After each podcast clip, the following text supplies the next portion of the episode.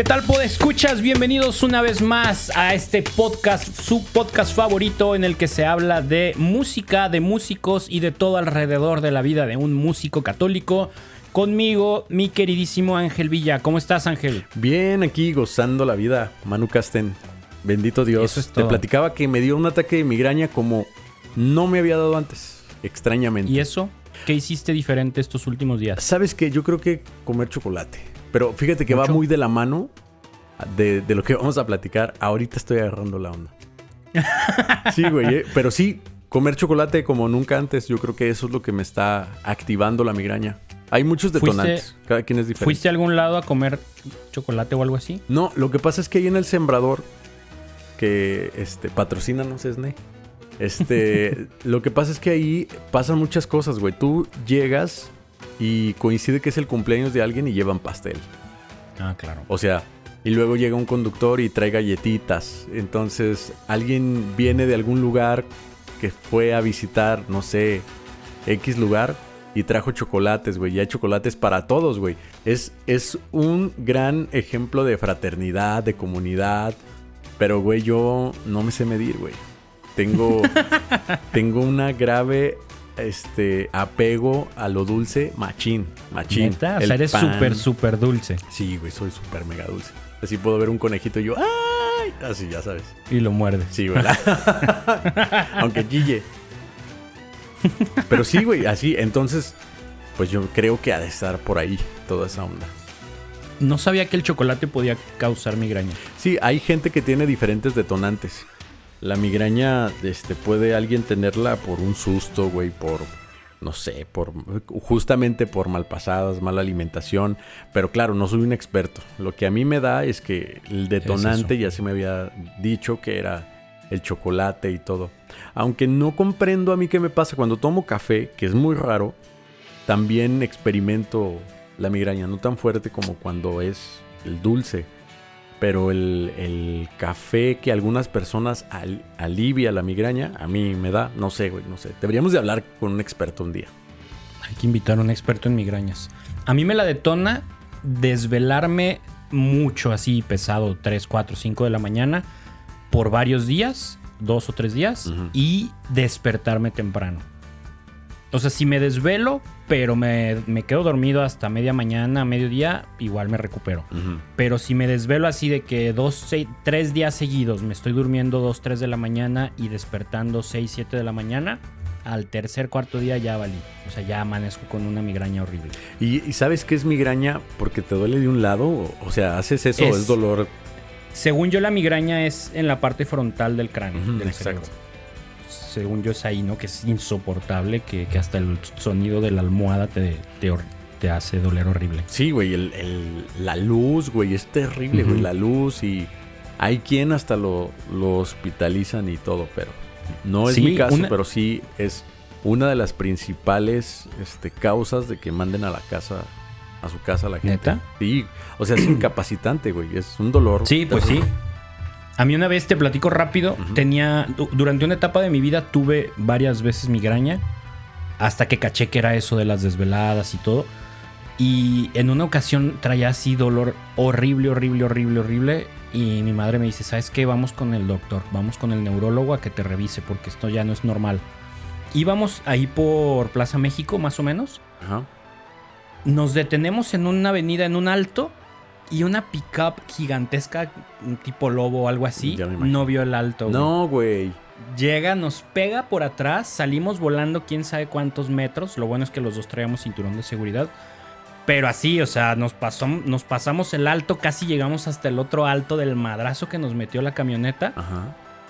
Y mi madre, lo que nunca es de las personas más controladas en sus emociones y, y todo este rollo, ese día se bajó le puso una gritiza al cuate porque obviamente ya iba estresada porque íbamos al doctor porque yo traía dolores de cabeza. Claro, güey. Imagínate traer migraña y que te choquen. No, no, no, yo estaba que no veía, así no no bloqueado completamente del dolor. Y ya llegaron mis tías, mi tío, una, una, de mis tías me llevó al doctor, así de, no, tú ni te quedes, ¿no? O sea, vete al doctor a que te sigan revisando. Y ya ellas se quedaron ahí a resolver. El cuate se peló al final de cuentas, pero sí fue horrible, así, horrible, horrible. No manches, cabrón. Gracias a Dios no pasó a mayores, los dos con collarín, pero, pero no, no fue nada grave. O sea, el coche hasta eso estaba. Hasta eso estaba como bien construido porque no. O sea, el madrazo era para que fuera pérdida total y no. O sea, sí se abolló un poco la cajuela, pero tampoco tan, tan desastroso. Güey, pero qué fuerte. Y sabes que yo no sé si es tu caso, pero. o el caso de los demás, porque insisto, yo no soy como un experto en esto, pero las emociones. O sea, me preocupo porque tengo migraña y me duele más, güey. Claro, de, ah, ¿cómo se te quita relajándote y tú vienes estresado? Sí, o sea, me duele y el dolor me provoca que me preocupe o que me altere. Así pasa. Güey, no me imagino en tu caso. O sea, chocaron, es lo peor que te puede pasar. Sí, está bien cañón. Y ya con el tiempo descubrí tal cual, ¿no? ¿Cuál era el detonante? Desveladas y desmañanadas. Y fue que empecé a cuidar más mis, mis hábitos de dormir. Y empecé a dejar de tocar en eventos tan, desmañanadores, versátiles, bares.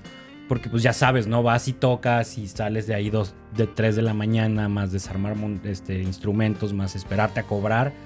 Uf, pues llegas a tu casa súper tarde y, y yo al día siguiente era de, ah, pues empiezo mi día normal. ¿No? Entonces. Sí, no, hombre, no, güey. No, súper mal.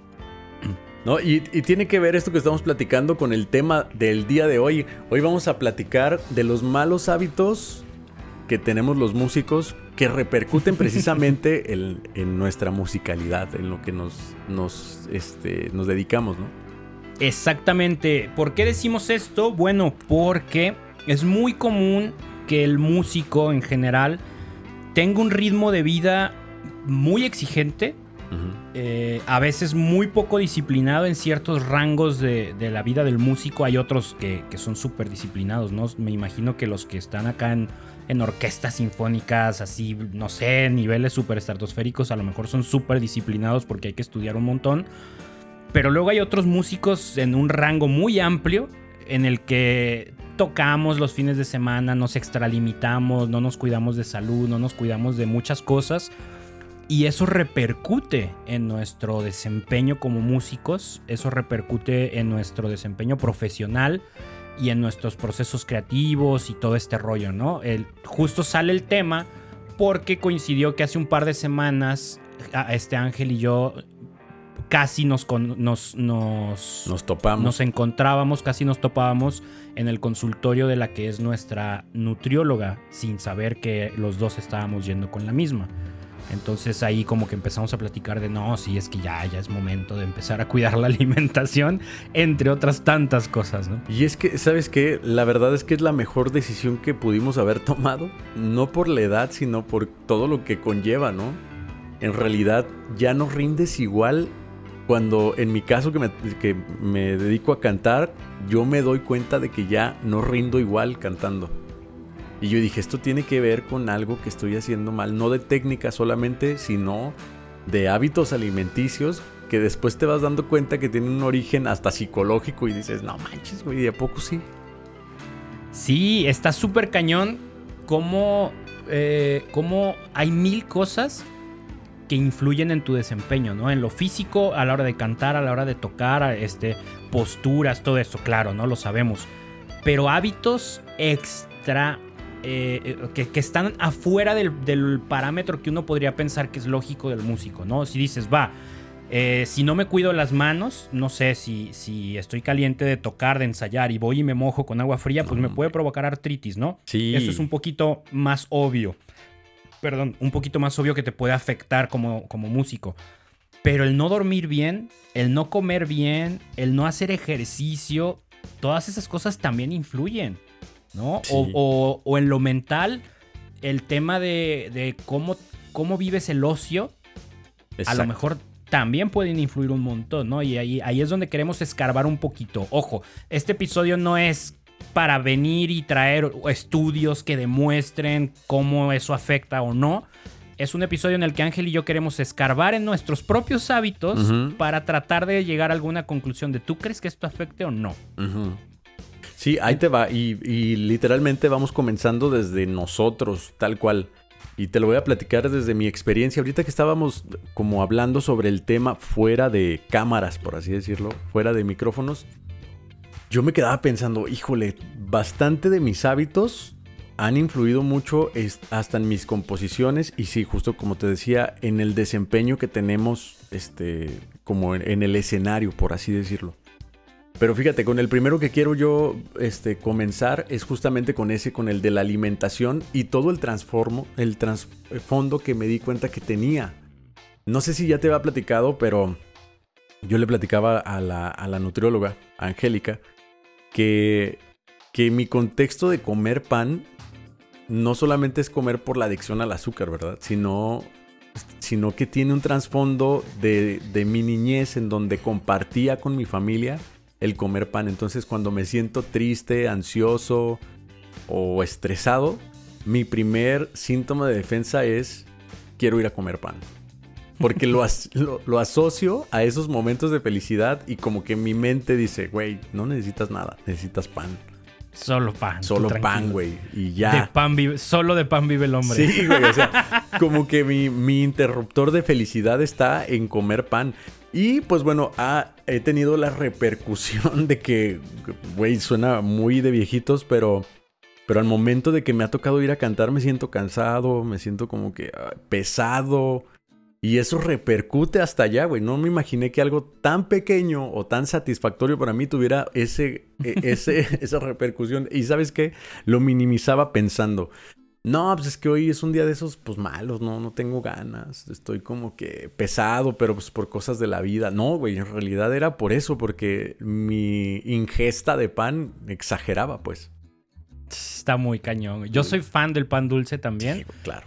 Pero pero no, no creo estar tan enganchado como, como lo compartes tú. O sea, a mí sí me encanta un día lluvioso, un panecito, un vaso de leche, un chocolate. Y sí me pesa cuando no puedo comerlo, pero creo que no. ¿Sabes, ¿Sabes qué hábito tengo yo? Que vamos a ver, tú dime si crees que pueda llegar a afectar de alguna manera en mi, en mi desempeño como músico.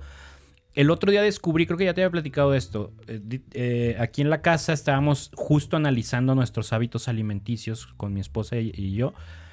Y me di cuenta, veíamos que se nos echaba a perder ciertas cosas de comida, ciertas cosas en particular, no todo.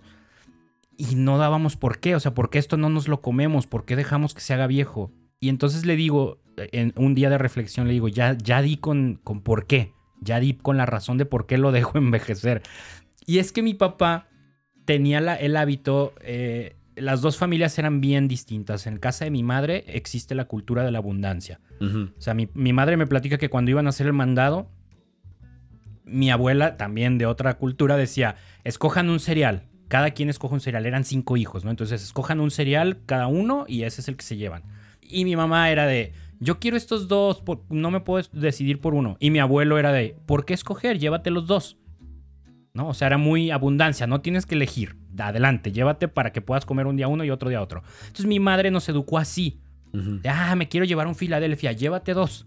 ¿no? Ya, ya, O quiero esto, llévatelo, ¿no? Que haya, que haya. y mi papá no, mi papá era de, a ver, esto es muy caro. ¿Te lo vas a llevar? Ok, pero lo vas a hacer rendir. Entonces, no sé, un día comprábamos un queso Filadelfia y si ese queso Filadelfia no duraba más de X días, no nos volví a comprar en nunca jamás, porque era de cómo te lo vas a comer en una sentada. Sí, güey, no, manches, sí. O sea, su manera de pensarlo era, si es caro, tiene que durar. Ajá.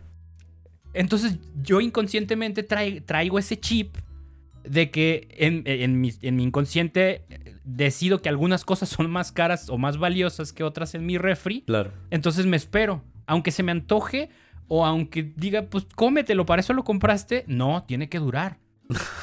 y en ese tiene que durar, se me vuelve a antojar y digo, no, ¿qué tal que se acaba?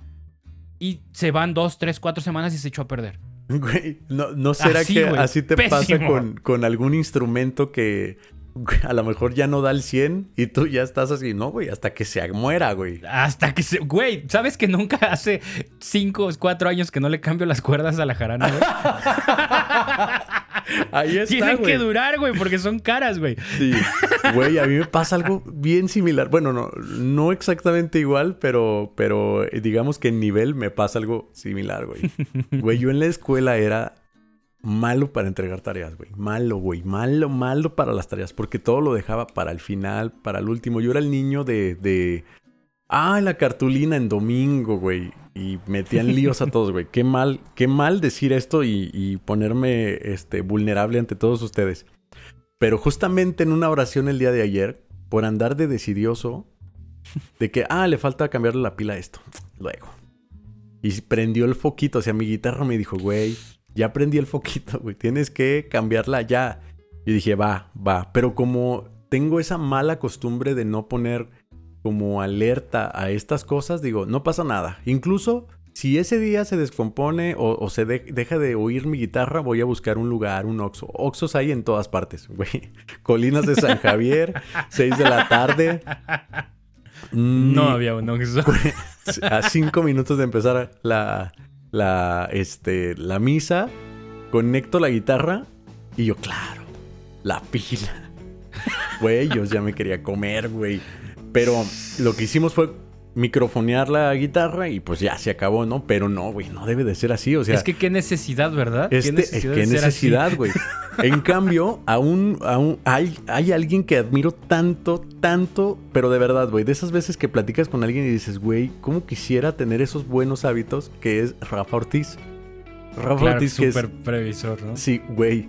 O sea, él abre su estuche de la guitarra, un resplandor del cielo te ilumina la cara, güey. Lo abre, tiene un trapito en su guitarra. O sea, ese trapito no es ni para limpiar el suelo, ni la leche que se tiró. No, güey, es para su guitarra, güey, en específico. Y luego ahí tiene un estuchito donde tiene un montón de...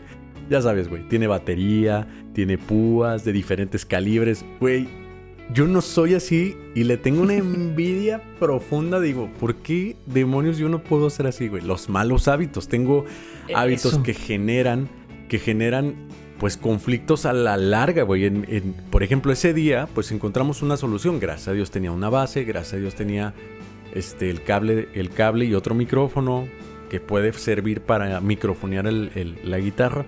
Pero, güey, le pregunté a Rafa, ¿a ti no te ha pasado? Y él así, seriamente, no, güey. A mí claro que no. a mí nunca me ha pasado. Y no cabe duda que generar estos buenos hábitos pues pueden repercutir en muchas cosas buenas más adelante en alguna tocada, ¿no? Claro, porque... Y es que son tonterías, güey. Son tonterías. Yo estoy igual que tú. Y, lo veo, no me ha pasado tanto en la música, pero por ejemplo en casa. es una tontería, güey, mía. Yo soy de la idea de que tengo tres garrafones. ¿no? Entonces, se acaba el primero, lo cambias. Se acaba el segundo, lo cambias. Se acaba el tercero, compro un garrafoncito en el Oxxo en lo que pasa el agua, ¿no?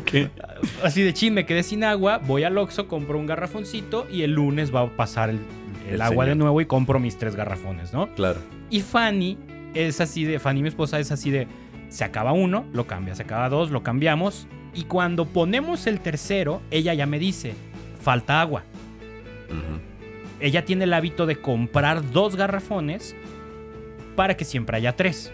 Claro. Yo tengo el hábito de comprar tres garrafones porque tengo tres garrafones. Pero no puedo comprar el tercero hasta que se acabe.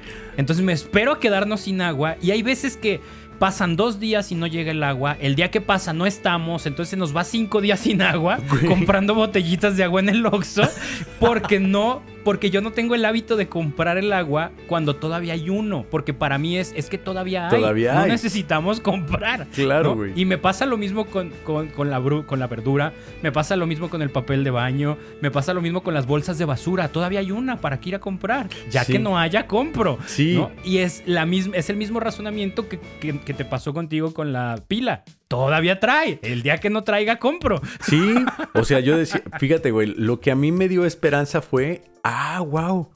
O sea, aún prendido el foquito de que necesita pila, la libré, güey. La Como la gasolina, güey, ¿no? O sea, aunque diga vacío, todavía arranca, güey. Claro, güey, todavía prendió. Güey, otra, otra historia que sucedió justamente ayer también, el día de la pila, güey. Y yo, yo, hay algo que yo le, reconozco, pero con todo el amor del mundo y siempre le digo, guapa, tengo que aprender tanto de ti. Ella es súper previsora, todo lo tiene antes, güey, todo lo tiene antes. Ella no se le va nada, ella... O sea, yo soy de comprar un desodorante y hasta que se muera ese, pues ya compro el otro, güey. Y así, ¿no? Ella no, güey. Ella es de comprar para el mes, güey. Y cuando ya va a la mitad piensa en comprar otro, ¿no? O sea, ella es de volada Exacto. Pero este. Ayer pasó lo que nunca. Prendí el coche después de haber estado en un lugar donde estábamos allí, ella y yo juntos, comiendo. Y el coche empieza a pitar, güey. Pero no como. Yo nunca lo había escuchado así, güey. Nunca. Entonces yo pensé que era el. El este. ¿Cómo se llama? El, cinturón. El cinturón. Y le digo, se ha de haber descompuesto lo del cinturón. Entonces veo algo reflejado en el tablero. Algo que yo nunca había visto. Y ahí vamos al manual, güey. Pues, güey, le faltaba anticongelante, le faltaba. Le faltaba eh, aceite, güey. O sea, lo mismo que pasaba con la guitarra. Luego, güey. Luego, si todavía no pitas, porque, o sea, nunca lo había escuchado pitar, pero imagínate eso, por supuesto que, eh, este, afecta a una tocada porque literal en el manual decía, no lo muevas, güey. o sea, si pito, no me muevas, güey. Entonces, imagínate para el momento de que tienes la prisa de llegar, gracias a Dios alcanzamos a llegar a una gas y ya acomodamos el coche y quedó todo bien. Pero, pero sin duda me quedé pensando, tengo que poner más atención a estos malos hábitos que están a punto de afectar mi trabajo. Y por consecuencia, pues a lo mejor el disfrute musical de, de, alguien espiritualmente, ¿no? Que diga, oye, ¿por qué no llegó el del coro? ¿Por qué? O sea. Eso, es que eso es importantísimo o sea, nosotros a veces pensamos en estas cosas cuando nos damos la chance de reflexionar en nuestros malos hábitos, que ya es ganancia darte el tiempo de reflexionar sobre ellos. Claro. Muchas veces es de, ay, bueno, sí, pero no me vuelve a pasar. Ya voy a comprar una pila y siempre la voy a traer ahí. Sí, esa es una solución rápida, pero el día que se acabe esa pila, si no te hiciste el hábito de ser previsor en tu vida, pues sí, ahorita vas a ir a comprar una pila, dos pilas, la que le vas a poner y una para traerla en el, en el estuche. Pero el día que se acabe la segunda pila, no vas a traer otra porque no, no te hiciste el hábito. Reaccionaste a una situación. De acuerdo. ¿No? Y decimos, eso es lo peor que puede pasar. No, eso no es lo peor que puede pasar. O sea, si, si visualizamos nuestro, el contexto en el que nos desempeñamos como músicos, en el, o sea, un, un caso muy obvio, muy común puede ser que dejes a alguien sin misa, sin música en su misa, en una boda, o, en una primera comunión, o no sé, o sea, pueden ser cosas muy trascendentales para alguien y que para nosotros es de, ay, me quedé sin pila un día. Sí, pero ese hábito puede hacer que un día te quedes sin coche y quedarte sin coche puede hacer que no llegues a una misa que es el día más importante para alguien. Sí, es el día más importante para alguien y tú lo estás arruinando con una llamada de, oye, no voy a alcanzar a llegar porque fíjate que no. Porque no estoy habituado a comprar las cosas a tiempo. Pero desde hoy no me vuelve a pasar. No me vuelve a pasar. Güey, yo creo que sí tiene que, como mi coche que encendió una alarma así de pi, pi, pi. Este, creo yo que tenemos que tener esas alarmas cuando ya muchas veces decimos, no me vuelve a suceder que ya no me vuelva a pasar. O sea, ya no tienes que solaparte, tienes que darte cuenta de que si ya lo has dicho muchas veces, es porque no has generado el hábito y te está haciendo, o sea, estás teniendo consecuencias. Al final de todo, todo tiene consecuencias. Y esto justamente puede afectarte hasta en recomendaciones. No hablemos solamente de una misa, sino que fuiste a tocar con alguien. Claro. que si alguien diga, güey, me vino aquí y me vino sin pila, ¿no? O me, vino aquí y se le olvidó que su guitarra no tenía cuerdas. Güey, no sé si a alguien le ha pasado, pero seguramente a alguien le ha pasado. De seguro, güey, sí. O, que se te rompe y no tienes cuerdas de repuesto. Sí. ¿No? O sea, no manches, es, es tu trabajo es tu trabajo, es nuestro trabajo, tenemos que estar lo más preparados posible. Obviamente no vas a cargar siempre con dos guitarras, dos, dos, dos bases, dos amplis, dos consolas. A lo mejor algún día falla, sí, se vale que, que te pase algo sin aviso.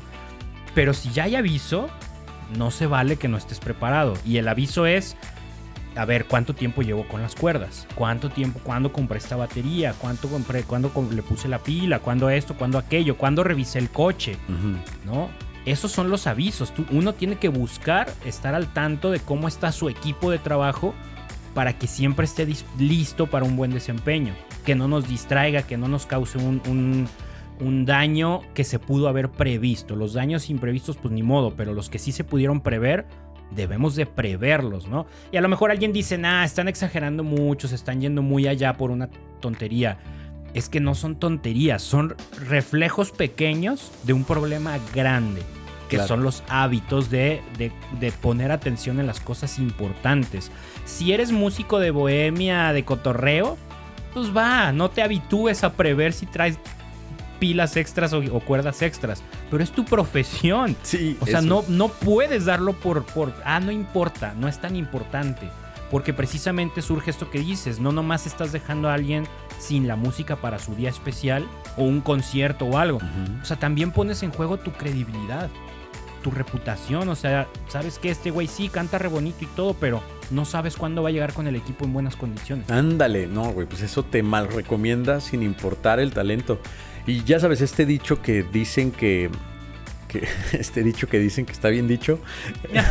y que le digo y que me dice. que dicen que el talento chido, ¿no? Pero, pero este, la, disciplina hace la diferencia y que prospere ese talento, ¿no? Exactamente, y, es eso, es hacer hábitos. El otro día estábamos hablando con, con una amiga, con Lucero, de toda la chamba que trae. Y me platicaba que hubo una ocasión en la que la buscó una, una señora para una misa y la señora fue bien honesta y le dijo, ¿sabes qué? Me pasaron un montón de contactos, me dieron muy, muchas, muchas recomendaciones de distintos coros y, y te elegí a ti porque fuiste la más atenta y la más amable. ¿Y a qué voy con esto? Que Lucero misma me decía, mi tirada, mi apuesta es eh, es usar la carta de la amabilidad. Ese es mi hábito. De acuerdo, sí. ¿no? Se hizo el hábito de preguntar de más, de poner más atención de la, de la común, porque el talento lo tiene. Pero te apuesto a que también tienen talento los otros a los que les recomendaron a esta señora. De acuerdo, sí. ¿No? Pero ella, aparte de talento, se vuelve alguien este, atento. Sí, sí, sí. Literal. Y eso es alguien amable, ¿no? O sea. Es, ajá, exactamente, alguien amable. Y eso es resultado de los hábitos. No es como que, ah, pues cae bien y ya. Sí, puedes caer bien, pero si eres súper despistado, no, tenemos nosotros amigos que sí, toca padrísimo, pero no me gusta invitarlo a tocar porque llega tarde o porque no estudia las rolas o por X o Y. Sí, de acuerdo. No importa que también toque. O sea, los hábitos en torno al talento y a la habilidad son el 50% de que tu chamba funcione. Sí, sí, sí, sí. Y eso que estás diciendo es bien importante porque ese hábito de tener, eh, eh, de, tener ejercitadas las virtudes, uno te ayuda en tu camino a la santidad, por supuesto, pero siempre te abre las puertas a todas partes. Ahorita el, mundo lo manejamos a 120 por hora y muy poca gente se detiene a tener esa amabilidad. Más bien eh, buscan la objetividad, ¿no? Como cuando ves un video de YouTube y tú dices, ah, eh, primeros 10, 10 minutos son pura hablada, entonces lo adelanto, ¿no? Y muchas veces, muchas veces también al momento de tratar a una persona que está buscando un servicio, es meramente de dime qué ocupas y mándame la fecha y yo te digo si puedo. Si puedo, te pongo la atención. Si no. Y es verdad, ¿eh? Qué buena, qué buena manera de llevarlo. Y estoy seguro que lo hace inconsciente porque Lucero es muy linda. Sí, sí, sí, es muy linda. Fíjate, yo pienso lo contrario. Yo pienso que lo hace muy consciente porque ella decidió apostar a eso. Claro, de acuerdo. O sea, sí es muy linda, de corazón es súper amable y súper entregada a todo lo que hace. Pero yo creo que sí en algún momento dijo, a ver, si así soy, deja, lo exploto. deja, de acuerdo. Deja, le saco realmente provecho a mi condición de ser amable. Sí. Y ella sí se toma el tiempo y a ver, platíqueme y de qué es su evento y esto y a ver qué podemos hacer y, le echa rollo, le echa tiempo, le dedica tiempo al posible cliente. Sí. La mayoría de nosotros le dedicamos un poquito de tiempo al cliente ya confirmado, ¿no? Y poquito. Si no me confirmas, olvídalo. O sea, te paso fecha si puedo, no puedo. Ahí están mis precios. Si quieres, ahí estoy. Sí, sí, sí. Pésimo, pésimo. Y sabes que sin pensar que, eh, hablando de esto, de, que se vuelva un cliente, hay una mala manera de ver a todas aquellas personas que buscan este servicio, no solamente en misa, sino el que sea, de pensar que son personas pasajeras y se van. O sea, en realidad la mejor manera de tener un cliente es, es que se quede contigo y el año que viene te vuelva a contratar.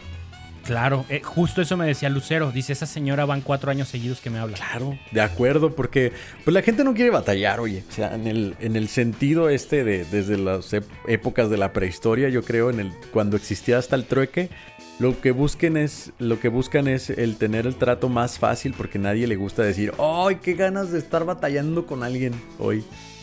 Qué ganas de mandarle un mensaje que no me conteste o que me ponga trabas. No, no, no, lo que buscan es la facilidad. El, Sí, sí, sí, lo que sea más rápido, ¿no? Sí, está muy cañón y, te digo, puede parecer que no tiene sentido o relación. Yo lo veo muy relacionado. ¿Por qué? Porque es tomar una decisión y convertirla en un hábito. Sí, de acuerdo. A ver, voy a hacer esto, voy a trabajar de esta forma y si, y si no si no generas hábitos o no fortaleces hábitos en cuestiones chiquitas, no lo vas a hacer en cuestiones grandes. La misma Biblia lo dice, ¿no? O sea, el que es fiel en lo poco, se le confiará más, ¿no? O sea, si, si tú pusiste a trabajar tus 10 talentos, te voy a dar esos 10 y otros 10. ¿no? Pero si te da miedo el, no, es que yo ni siquiera puedo habituarme a tener una pila extra en mi estuche de la guitarra, eh, ¿a qué te vas a habituar? O sea, ¿qué, ¿qué, hábitos grandes vas a cultivar? Sí, de acuerdo. Y esos pequeños cambios hacen grandes diferencias. Ay, qué caro. Ah. Muy bien, caro. Pero sí, ciertamente, ¿eh? el generar este tipo de, de, cambios pequeños aparentemente hacen la diferencia de, ah, qué chido, qué chido que tengo otra pila ahí. Qué chido. Sí. la libré hoy. Pero si el hábito no está, como dices tú, en por hoy me salvé, qué bueno que lo hice, porque después pues sí, si acaba uno, tiene que entrar el otro y tienes que tener la otra respuesta. O sea, tiene que quedarse Exactamente. Oye, ah, dilo, dilo. Y, hay cositas que a lo mejor dices, la gente nunca lo va a ver. O sea, la gente no te va a contratar, no van a decir, voy a contratar a este güey porque siempre trae una pila extra. no. Porque no es el, extra que tú debes de dar para, para, destacar. El extra que tú debes de dar para destacar a lo mejor es la atención al cliente, el tipo de repertorio, el tipo de instrumentos, yo qué sé, ¿no? Sí eso de, ser previsor no es un extra que puedas dar para destacar, es el mínimo que tienes que hacer para que funcione tu trabajo. De acuerdo. ¿no? Entonces no hay que esperar que, se vea, que la gente lo valore. O sea, tener una pila extra en tu estuche, tener un juego de cuerdas extra, llegar temprano, siempre tener una base extra en el coche. O sea, esas cosas son el mínimo para asegurar que tu desempeño va a servir, va a salir adelante. Sí, siempre pensar en el plan B te va a poner más adelante de las circunstancias con las que te vas a topar. Y fíjate, también pensando en, ponerte más adelante de las circunstancias está el organizar tu día. Aunque, aunque hay, entiendo hay muchos diferentes estilos de vida dentro de los músicos, pero sin duda alguna llega a ser la diferencia en cuanto a la disciplina. O sea, siempre tener un día, como dices tú, para dormir bien. Y más los que son cantantes. Hace, hace poco estuve platicando con, con Gise, Lubaris, se apellida. Gise me está, le estaba haciendo yo una entrevista así, tal cual. La aproveché, ¿no? Que nos vimos y le empecé a preguntar. Y me dijo, influye en tus hábitos alimenticios el cómo cantas, influye el cómo cantas este, si, si un día antes no pudiste dormir. O sea, literalmente cada parte de tu disciplina se ve reflejada en la manera y en el desempeño, mejor dicho, de cómo cantas. Entonces, organizar tu día al momento de que vas a tener un concierto y que digas, ¿sabes qué? Hoy por lo menos como, tengo que ser responsable, o sea, no puedo, si yo sé que los cacahuates me, me obstruyen para cantar mejor, tengo que ser responsable y decir, ¿sabes qué? Pues por hoy no, porque mañana tengo esto. Sí, totalmente. Es más, volvemos a, agarrar el ejemplo de Rafa Ortiz, ¿no? O sea, ese cuate, sus guitarras están impecables. Todas. ¿no? Todas, todas las que tiene impecables. ¿Por qué? Porque porque les dedica su tiempo para cuidarlas, porque las limpia, las afina, les afloja las cuerdas, las calibra, las revisa. O sea, no deja pasar detalles, ¿no?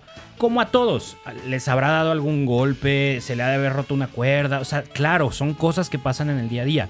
Pero en general les dedica su tiempo y su atención a cuidarlas. ¿Por qué? Porque es guitarrista.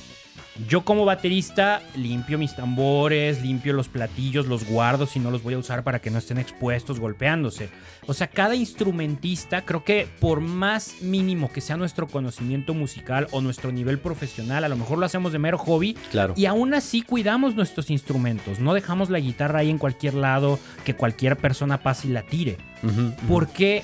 ¿Por qué no hacemos eso con nuestro cuerpo cuando somos cantantes? Ajá, exacto, exacto, eso es, sí. O sea, ¿por qué el cuerpo sí lo dejamos que se enfríe y se caliente? ¿Por qué sí lo usamos sin afinar? ¿Por qué, o sea, por qué lo descuidamos tanto cuando a un instrumento que funge igual, o sea, es, es- es el instrumento que utilizas para hacer tu música y tu trabajo, porque a ese no le dedicamos tanta atención? ¿no? Hablando de los que cantan. Y que es una responsabilidad muy importante, güey. O sea, es muy probable que, que el guitarrista, y digo, no en todos los casos, sea guitarrista toda su vida, pero el cantante puede perder su voz por estos malos hábitos. Eh, Claro. Incluso, pues yo, yo me he encontrado con gente que toma tequila y se avienta a cantar, pero en mi caso que pruebo un cacahuate y que puedo arruinar mi concierto entero, ¿no? Pero es muy importante el tener este grado de responsabilidad y pensar, güey, es que yo sé perfecto que si me desvelo hoy y mañana es un gran día porque voy a quiero dar el 100, tengo que adelantarme a las circunstancias. Hoy no puedo. Perdón, hoy Sí. no debo. Y eso de, de qué vas a comer, qué vas a cenar, vas a irte de fiesta o no, a qué hora te vas a dormir, todo eso, eh, pongámoslo como equivalente a ponerle cuerdas nuevas a tu guitarra una noche antes del concierto. Sí, de no lo haces. No lo haces. O sea, ningún guitarrista en su sano juicio le pone cuerdas nuevas un día antes o el mismo día del evento a su guitarra. ¿Por qué? Porque sabemos que se va a estar desafinando. Claro, es una ¿No? pesadilla, sí. Es una pesadilla y te va a arruinar la presentación. Ah, pues es, haz de cuenta eso. Desvelarte, tomar eh, este, cosas frías, eh, comer irritantes, o sea, todo eso, todas esas cosas que dices, no, pero es que eso es lo divertido. Sí, pero es tu instrumento de trabajo. Si no te haces el hábito de, a ver, mañana tengo concierto, hoy no, hoy no bebo frío, hoy no como irritante, hoy no me desvelo, es no ponerle cuerdas nuevas a tu guitarra antes del concierto. ¿Por qué? Porque vas a hacerte el hábito de cuidar tus cuerdas vocales, cuidar todo tu, tu físico, tu descanso y hacer un mejor desempeño. Sí, totalmente de acuerdo.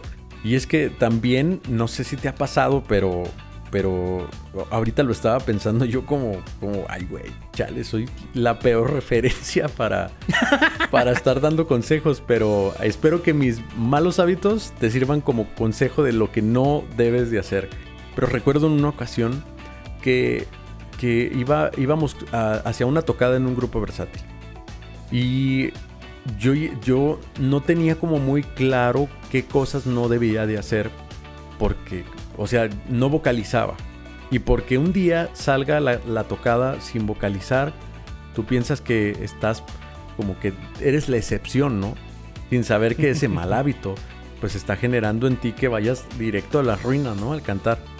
Entonces un día, este, yo, yo tenía un chiste que ni siquiera me acuerdo cuál, pero era un chiste que íbamos todos juntos en la camioneta directo hacia esa tocada, en donde al final los terminaba asustando con un grito, ¿no? O sea, era una historia que al final gritaba, ¡ah! Y lo divertido era que alguien se asustaba por la historia que los ibas metiendo y gritabas, ¿no? Güey, pues grité, pero en vez de que el grito me saliera como tenebroso, como se supone, soy yo como un gallo, así como, ¡ah! así como mal, ¿no? Digamos así que grité mal, güey. Y, güey, arruiné mi voz para ese día. Arruiné mi voz. O sea, yo dije, decía, ay, güey, me siento raro. Entonces, güey, pues gritaste bien feo. Yo sí, güey, pero, ¿sabe? Algo pasó, algo pasó. Güey, no, era una inseguridad tan tremenda al momento de cantar que por supuesto lo hice espantoso y todo por, Por un pinche por un chiste. pinche chiste, güey. Por un chiste. Y todo por no saber gritar, por no saber. Por más bien yo decir, voy a gritar y no tener la conciencia de que en un momento más, 15 minutos más adelante, iba a cantar. Y arruiné mi seguridad en esa tocada, güey. Era espantoso. Es como, como quien abre su funda y encuentra que su guitarra tiene una grieta. Y dices tú, güey, tal vez salga, tal vez no.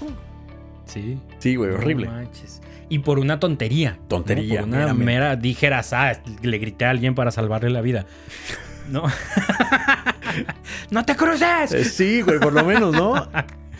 no, sí, y es que es eso, volvemos al punto. A lo mejor alguien dice, ay, están exagerando, o sea, no manches, ¿cómo vas a dejar de contar chistes? ¿Cómo vas a dejar...? No, no se trata de eso, se trata de ser consciente de qué tan en serio te estás tomando tu profesión, qué tan en serio quieres hacerlo y entonces hacerte de los hábitos necesarios, ¿no? A final de cuentas se nota, se nota quién se lo toma en serio o no en la calidad que da a la hora de tocar, a la hora de cantar, a la hora de presentarse en un show, a la hora de dar un concierto, una hora santa, ¿no? Así como se nota, yo creo que sí se nota, tú dime, no, sé tú qué opinas, cuando un músico católico está comprometido con vivir su espiritualidad y cuando no. De acuerdo. Sí, claro. O sea, a mí, a mí me ha tocado estar en conciertos de gente que yo sé que es súper devota y, y, de verdad está comprometida con su fe y su vivencia espiritual. Y se siente diferente el concierto a cuando es un cuate que, que dices, es católico, pero yo sé que se da muchos permisos en la vida y está cantando y predicando y no te la crees. O sea, se siente distinto, ¿no? Es igual con los hábitos humanos. Es un, cantante que cuida su voz, que es súper técnico, que, que, no se expone. A la hora que lo escuchas cantar, poniendo el ejemplo de Gise, dices, güey, o sea, no, nunca se desafina, nunca se sale de, lo que debe de cantar, siempre suena hermoso. Sí. Y alguien como yo, como tú, que no hacemos ejercicios, que no estudiamos, que, que nos desvelamos, que tomamos con hielo, yo qué sé, pues ahí te animas a ver si sale, güey, ¿no? Sí, ¿Sabes qué? Me pasaba un montón. Tú sabes que en el templo de San Sabás venden, eh, pues, estas golosinas. Entre misa y misa hay, hay una tiendita en que, bueno, ahorita lo voy a comentar. Eh, hay un hay, una cooperativa, ¿cómo se dice? Sí, pues una tiendita, ¿no? Sí, sí, sí. Tiendita en común ahí en el templito de San Sabás. Y vendían unos brownies deliciosos, güey. Y hasta... Y le digo a, a Gise, Fíjate que mientras me estaba comiendo el brownie, güey, no tengo perdón de Dios. Fíjate que a mí me pasa que como que de pronto me ronco de la nada. Y dice, es que comes irritantes. No, no frecuento no, no frecuento el chile yo, este, porque pues me hace daño para cantar. El azúcar es un irritante. No me digas. Güey. O sea, yo ahí con. Y todo manchado. Sí, güey. así, exacto. Faltó un poquito para que me gritaran. Limpiándote en la camisa. Sí, güey, qué vergüenza. Y es que la ignorancia es la que te lleva a cometer estos actos. Y ya después de ya después de que lo sabes y lo sigues cometiendo, ya de plano es que no tienes perdón de Dios y tienes que trabajar en, en esos hábitos. Pero sí me quedaba pensando, güey. Híjole, o sea, no cabe duda que estoy afectando mi manera de trabajar. Estoy afectándola. Y chécate desde dónde viene este asunto de, a ver, de eso vives, güey, ¿no? O sea, no tú, en general el músico, ¿no? De eso vives, güey.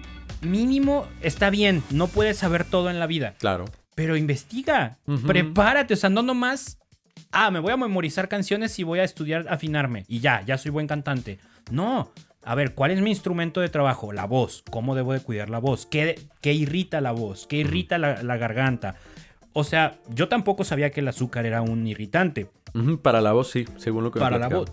Pero tendríamos que saberlo. O sea, si nos dedicamos a cantar, creo que sí tendríamos que saberlo. No es un extra, volvemos a la misma.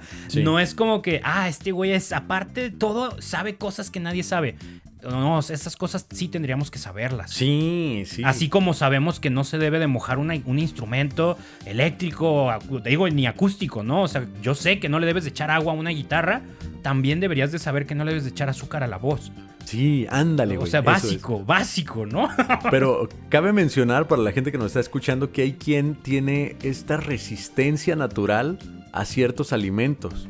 Esto que te platico yo es mi caso y también el caso de muchos cantantes, pero el caso de Luis Miguel que podía probar hielo sin problema o estar tomando whisky o claro, algo todo el tiempo, lo vimos en su serie, que era completamente real. en el documental de Netflix. no, güey, pero según lo que comentaban, lo que nos platicaban era que sí, hay gente que genera esta resistencia natural, que ya la tiene.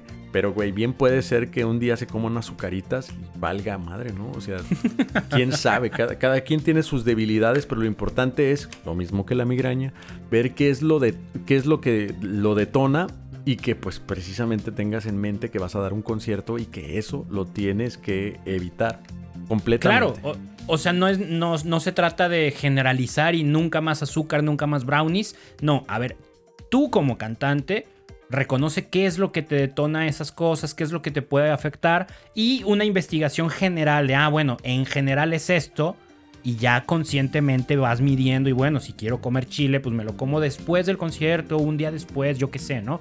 Pero ser conscientes de que hay que formarnos, hacernos el hábito de conocernos como instrumentos y saber cómo cuidarnos mejor. Lo básico, lo general y lo particular, ¿no?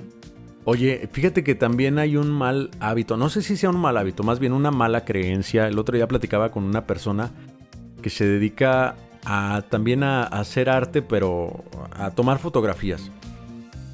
Eso también yo creo que es arte completamente, ¿no? Este, y él me decía, es que lo mío es muy diferente a lo tuyo porque lo tuyo es como un don con el que ya venías impreso y lo mío lo tuve que estudiar. Y yo decía, no, güey, o sea, no este, él me daba la impresión de que tenía la concepción de que de pronto Dios tocó mi mente y me hice guitarrista, vocalista y de pronto a base del tiempo, sin, sin hacer algo, empecé a cantar mejor o empecé a tocar mejor, que no me considero bueno, pero, pero me daba la impresión de que, de que él creía que era un, un, un don mágico que se iba a desarrollar con el tiempo sin yo hacer nada. Y lo que hizo desarrollar ese don es la práctica, la constancia, igual que el, talento que esta persona tiene en la fotografía, ¿no? Que ha sido el estudio, la práctica y la constancia. El, el mal hábito que yo veo ahí es que hay mucha gente que llega a pensar que justamente si no estudia el metrónomo, pues tal vez es porque pues más adelante lo va a aprender o, más bien si canto así Llegas a un punto en el que ya, ya funciona. Sí, ya. Y, te digo esto, me expongo yo todavía más porque hace poco hice una grabación de cajón en donde llego al estudio y yo juraba que el maldito metrónomo estaba mal. Pero era el mal hábito de pensar que ya llegaste y como que, ah, eh, como que el metrónomo ya lo sé, ya, ya, por una vez, dos veces, sientes que ese don mágico ya lo tienes para siempre. Y no, es una constante, eh, un, mejor dicho, una disciplina constante la que tienes que tener porque el metrónomo nunca va a ser tu amigo y es mega celoso. Lo dejas unos días, unos meses y ya te sientes desencanchado, ¿no? En tu caso que eres mega profesional, no sé si te ha pasado, o sea, ¿lo has vivido? Pues mira, primero no, no soy mega profesional. Me tocó, por providencia de Dios, involucrarme en un entorno mega profesional y gracias a Dios ahí estoy. Pero no, hombre, para nada. O sea, la cuestión del metrónomo, eh, como dijiste, no es tu amigo y, es súper celoso. Yo tuve la oportunidad de aprender, de empezar a estudiar con metrónomo desde muy chico. el director de una escuela en la que yo estaba si me veía estudiar así, él me prestaba los salones de la escuela para ir a estudiar ahí. Si entraba y me veía sin metrónomo, así, si era de, ey, ey, ey, ¿qué estás haciendo? No, no, no, o sea, aquí no se estudia sin metrónomo, ¿no? Y vuelve a empezar desde ceros y otra vez y todo el ejercicio y todo el día, lo que llevabas, tienes que volverlo a hacer, ¿no? Este, pero nunca me hice el hábito de todo el tiempo, o sea, después de, de una etapa fue como que, ah, ya, ¿por qué?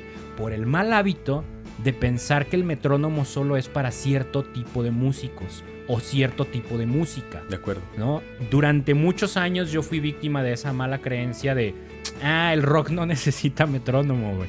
Que es una creencia subconsciente. Yo nunca he escuchado a alguien decirlo, pero conozco a muchísimos músicos que pasamos por esa etapa en la que yo toco rock no necesito metrónomo. O sea, en mi caso para no quien va a tocar otras cosas. En mi, en mi caso no funciona porque todos sentimos la música. Exacto, te mata el sentimiento, te ah. mata la emoción, ¿no?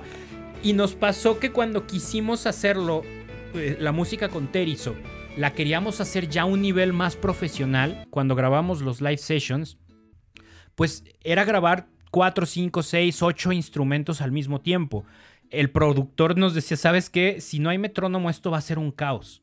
¿No? Ah, sí, no pasa nada. Y nos poníamos metrónomo. ¿Sabes cuándo dábamos una? No, hombre, Nunca, güey. Nunca, nunca, ni en la jarana, ni. O sea, nomás Tony. Tony porque Tony toda la vida ha estudiado con metrónomo y es un, es un relojito, ¿no? El Porque bajista. Tony tiene un poder especial. Ay, Ajá, porque igual. Dios le dio un don especial. Sí, güey, no. que sin mérito de pronto va a empezar a ser no. mejor día con día. O sea, él no hizo nada al respecto. Fue, Sí, güey, fue claro así el pentecostés del metrónomo. ¿no? de pronto, ¿No? de Llegó, hecho, el, cuando llegó el toca, Espíritu Santo y de la nada 3.000 personas tocaban a ritmo con el metrónomo. de pronto, Así, sin ningún pedo. él, tocando un día, una lengua de fuego se postró en su cabeza, güey. No, hombre, un güey. metrónomo de fuego, güey. no, o sea, era, era el único que en, en el live session podía y terminábamos siempre, lo intentábamos cada video que grabábamos y siempre era de, no, quiten metrónomo. O sea, no, no podemos, no podemos tocar con metrónomo. Y era complicarle un montón la vida al productor, era arriesgar la producción. Este, incluso en las últimas que hicimos en ESNE, nos pasó igual, lo intentamos, según nosotros ensayamos un montón y todo.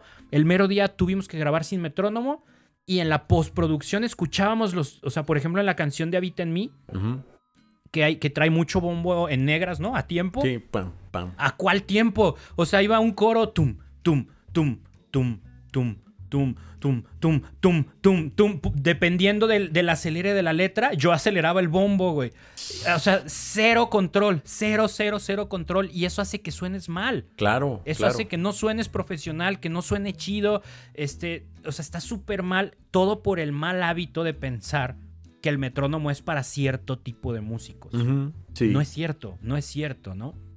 No, en realidad el metrónomo, pues obviamente es para todos, pero debe de ser algo que debes de practicar.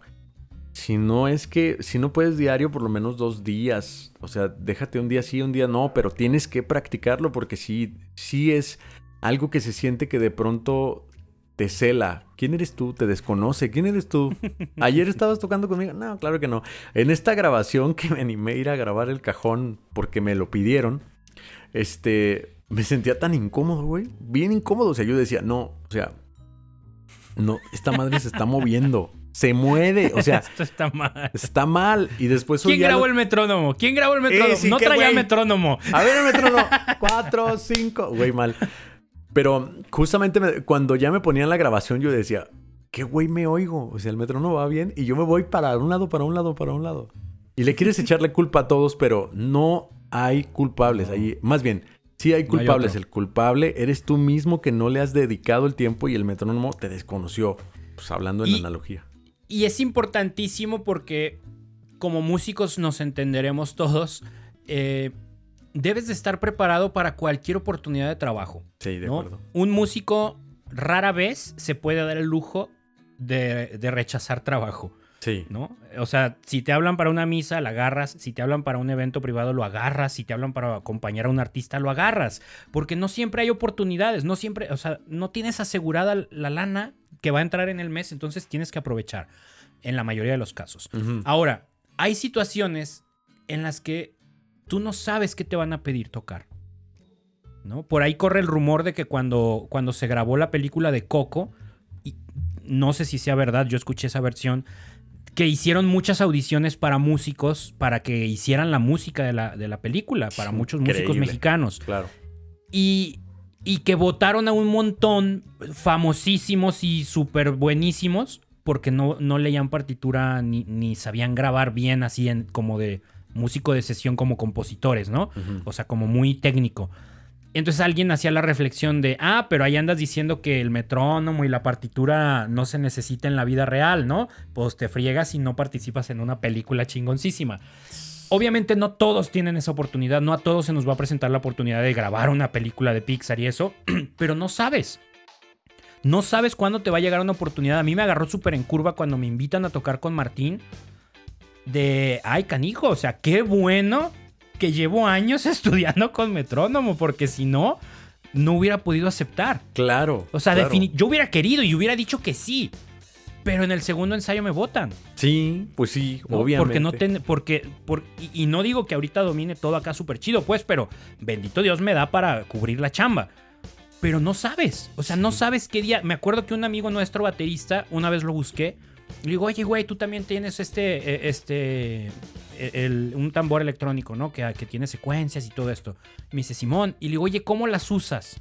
Porque yo tenía, tenía dudas del funcionamiento técnico del, del instrumento. Y me dice, no, no las uso. Y yo, ¿por qué? Y dice, es que está muy cabrón seguir el clic. Uy, güey. Dice, usar loops en vivo te requiere de mucho control del clic. Y pues no, no, no, yo no los puedo usar. Y dije, ah, órale, o sea, mi pregunta era más bien para saber cómo manejar unas cuestiones de, de la programación del, del, instrumento. Pero qué tal que le hubiera hablado para cubrirme en una chamba. Sí, pues que hubiera pasado, pues hubiera estado pues no listo, güey. Es claro, o sea, si hubiera estado listo. Y yo no sé si lo hemos platicado tú y yo o con quién lo estaba platicando, pero en realidad nuestro trabajo, eh, más bien nuestra preparación es justamente eso, prepararte para la oportunidad que inevitablemente si estás en el camino te va a llegar. Claro, o sea, tienes que estar preparado lo más posible. O sea, humanamente hablando, te conviene estar preparado. Claro, y espiritualmente hablando, te conviene estar preparado. Sí. ¿No? Por ahí me acuerdo que en el episodio en el que hablábamos de cobrar o no cobrar, hablábamos con Natalia de esta idea de no cobro porque cobrar me compromete a ser mejor si no cobro, tengo la excusa de decir no me exijas ni te estoy cobrando. Claro, güey, qué fuerte. Postulábamos esa idea. Creo que en términos de preparación es lo mismo. No me preparo tanto para no tener chambas que exijan tanto. A lo mejor en un nivel subconsciente puede que estemos reaccionando así y puede que nos habituemos a pensar así. No, yo no. Me acuerdo que una vez también te platiqué de un compa que yo le decía, güey, en sus ensayos hagan esto, pongan el metrónomo en la bocina, todos bajen su volumen a casi cero excepto un instrumento para que lo escuchen, sepan qué está tocando y luego la misma canción, otro instrumento. O sea, dinámicas, yo le compartía dinámicas de ensayo para, para hacerlos más didácticos y que te ayudaran a, conocer mejor el funcionamiento de la banda, ¿no? Y este cuate me decía, nah, esas cosas son para músicos estudiados, nosotros no. Y yo así de, por eso, güey, así se estudia. O sea, el ser músico estudiado no es un don del Espíritu Santo que llegue de la nada. O sea, ser músico estudiado se, se, consigue estudiando. ¿no? Un músico preparado se consigue preparándote. Sí. Así, o sea, no hay de otra. Entonces es, es esto, es los hábitos de estudio, los hábitos de formación. Estudia, o sea, de nada, nada te cuesta la misma escala que estás estudiando mientras ves la tele, ponte un metrónomo. Exacto. ¿No? Y sabes qué, un, día lo viví así en un ensayo que estaba yo esperando en la casa de Tony a que llegaran ustedes. Este, Tony me dijo, ah, porque yo estaba estudiando algo bien X en el piano. Y era algo bien sencillo, con una mano. Y Tony me dijo, no te va a servir de nada si no lo haces con metrónomo. Pero, güey, o sea, yo dije, este güey lo, lo, dice porque le funciona, güey. Y ya lo intenté con el, con el metrónomo, ¿no? Pero sí me quedé pensando, güey, por supuesto. O sea, en vez de estar perdiendo el tiempo yo aquí, puedo estar aquí haciendo las paces con el metrónomo, ¿no? Así como de, güey, ya no te muevas. Ay, claro, no me voy a mover tanto. no, ¿Sí? Eh, todo tiempo. Y la mayor. Fíjate que cuando fui con la nutrióloga, me dijo, oye, para empezar, este. Yo ya sé lo que es vivir con un músico, ¿no? Y ya sé la excusa que me vas a poner. Y yo así con mi carta bajo la manga, ¿no? A ver, dime, ¿cuál es? Y, güey, como pinche magia de esos de peones, me lo adivinó, güey. Así yo, a ver, ¿qué dice mi carta? Sí, dice que como eres músico, pues casi no tienes tiempo. Y yo, ah, se pasó de lanza.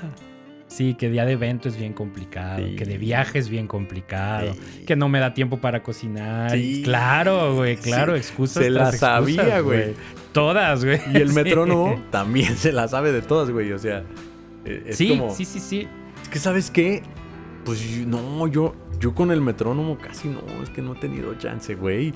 O sea, es, es la peor excusa del y mundo. No, y no te da margen. O sea, es, triste, es una realidad triste. Si no tienes, es como el cristiano y la oración. Si no tienes el hábito de la oración, se nota. Claro, sí. Por más que prediques bonito, por más que vivas, que digas en tus redes, si no tienes el hábito de la oración, cuando te conocen persona a persona, tarde o temprano se va a notar.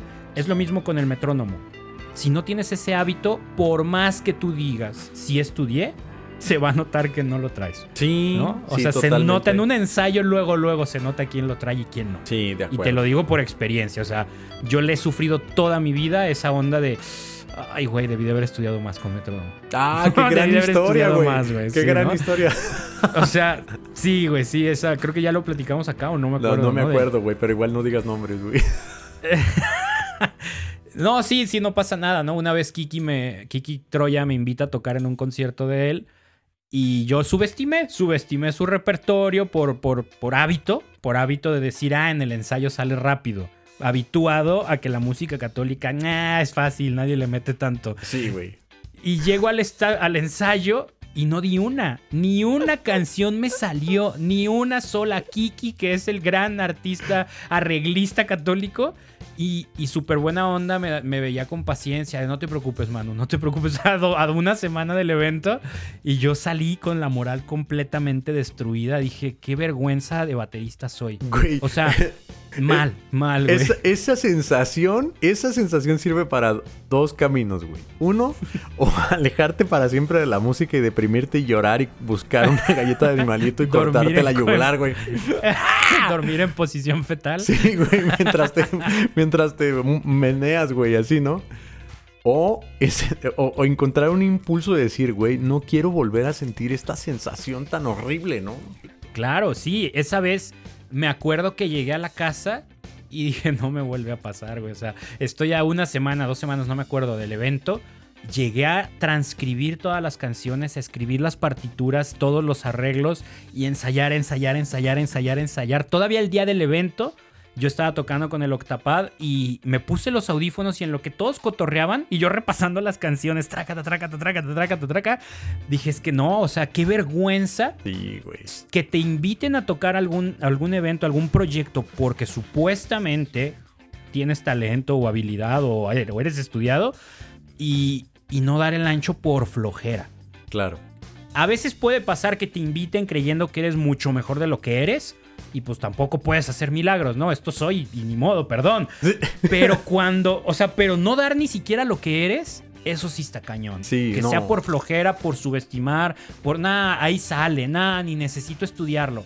Híjole, no, ahí sí no se vale, ahí sí no se vale. Y, uno tiene que ser consciente y asumir consecuencias, ¿no? es que pasa lo mismo que con la pila, que con el coche. Creemos que porque la libramos una vez, güey, tenemos esta super habilidad. Oye, güey, ¿te va a platicar algo? O, el clásico, perdón, ahorita rápido, el clásico lo dejo hasta el final. Sí, lo dejo al último. La rola va a salir en el ensayo. No mames, al ensayo tienes que llegar ya con la rola sacada al 100, no a sacarla, güey. Güey, y Kiki, y Kiki Troya, que hay que cambiarle su nombre, güey, que sea Kiko Grecia. Ah.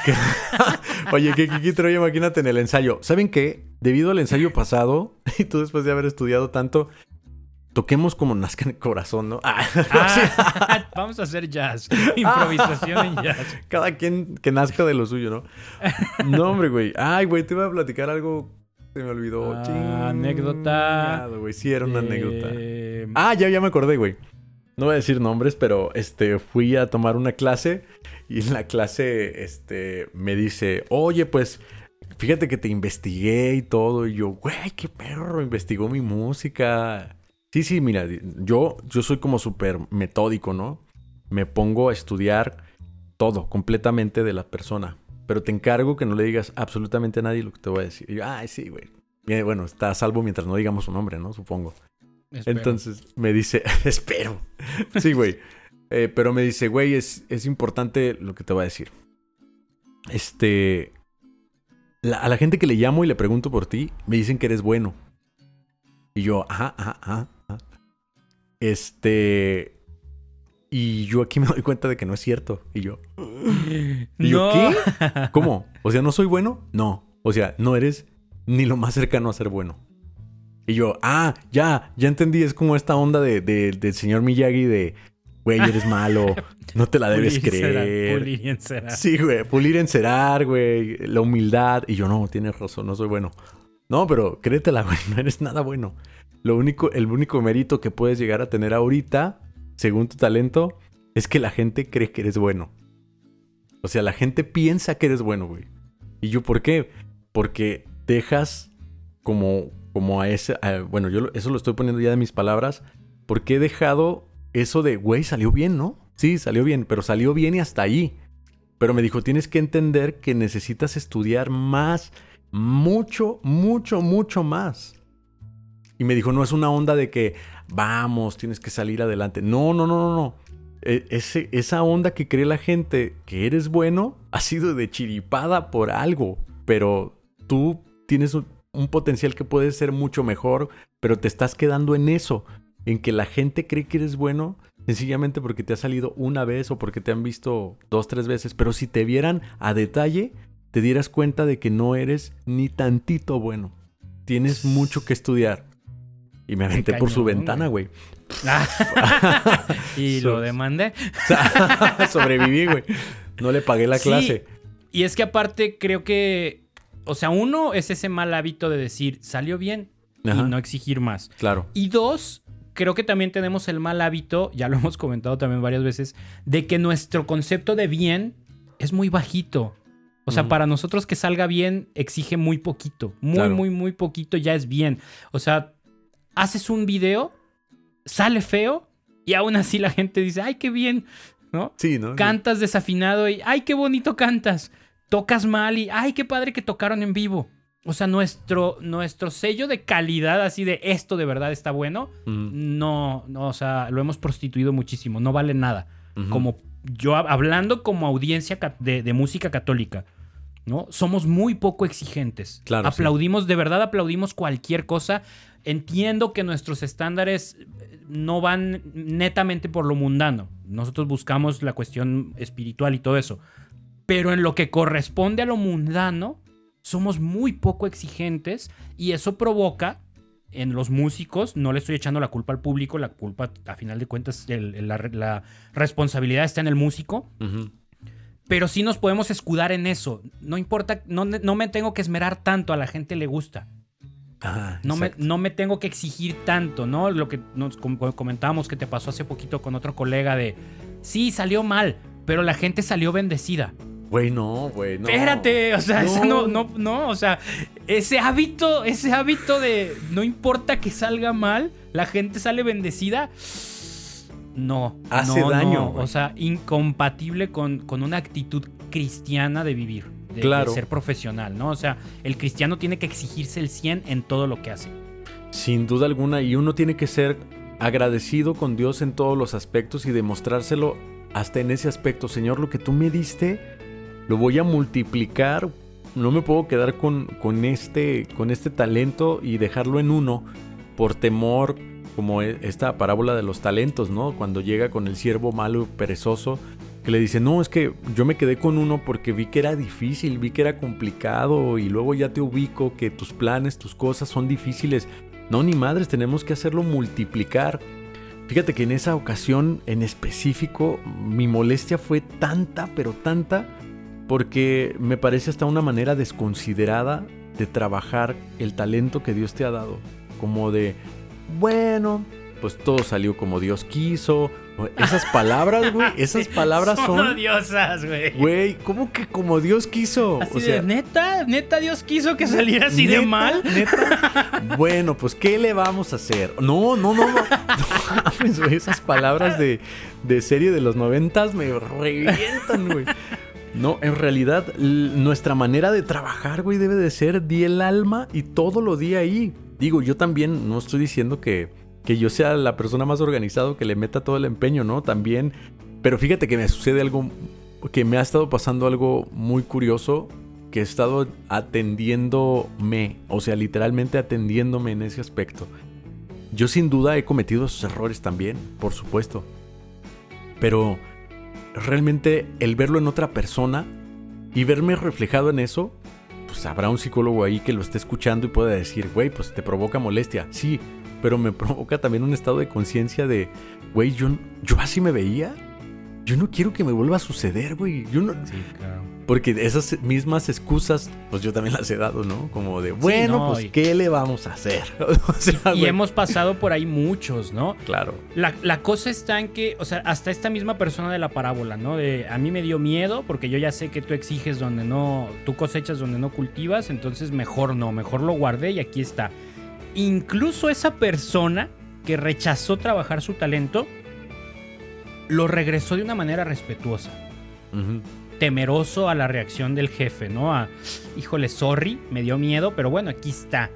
O sea, ahorita ya con este tipo de hábitos traspasamos ese límite. Claro. Y ya ni siquiera es el respeto al perdón, perdón por no responder. Ya es excusarnos de, no, no importa que lo hice mal. A Dios no le importa. O sea, no, o sea, el límite que Jesús nos puso fue un, si no lo hiciste, por lo menos muestra un poquito de vergüenza. Devuélveme mi talento con vergüenza, por lo menos, ¿no? Sí. O sea, no incluyó un cuarto cuate en la parábola diciendo, a mí me vale madre que me dejara este talentos. No, o sea, yo hoy lo hice mal y yo tengo la razón y tú no. Y así estamos cayendo muchas veces, ¿no? De, güey, no ensayaste, güey, no te preparaste, güey, no estudiaste. No, pero no importa. No importa, a Dios no le importa que eche a perder mi talento. Yo tengo la razón y, así, así está bien porque la gente sale bendecida.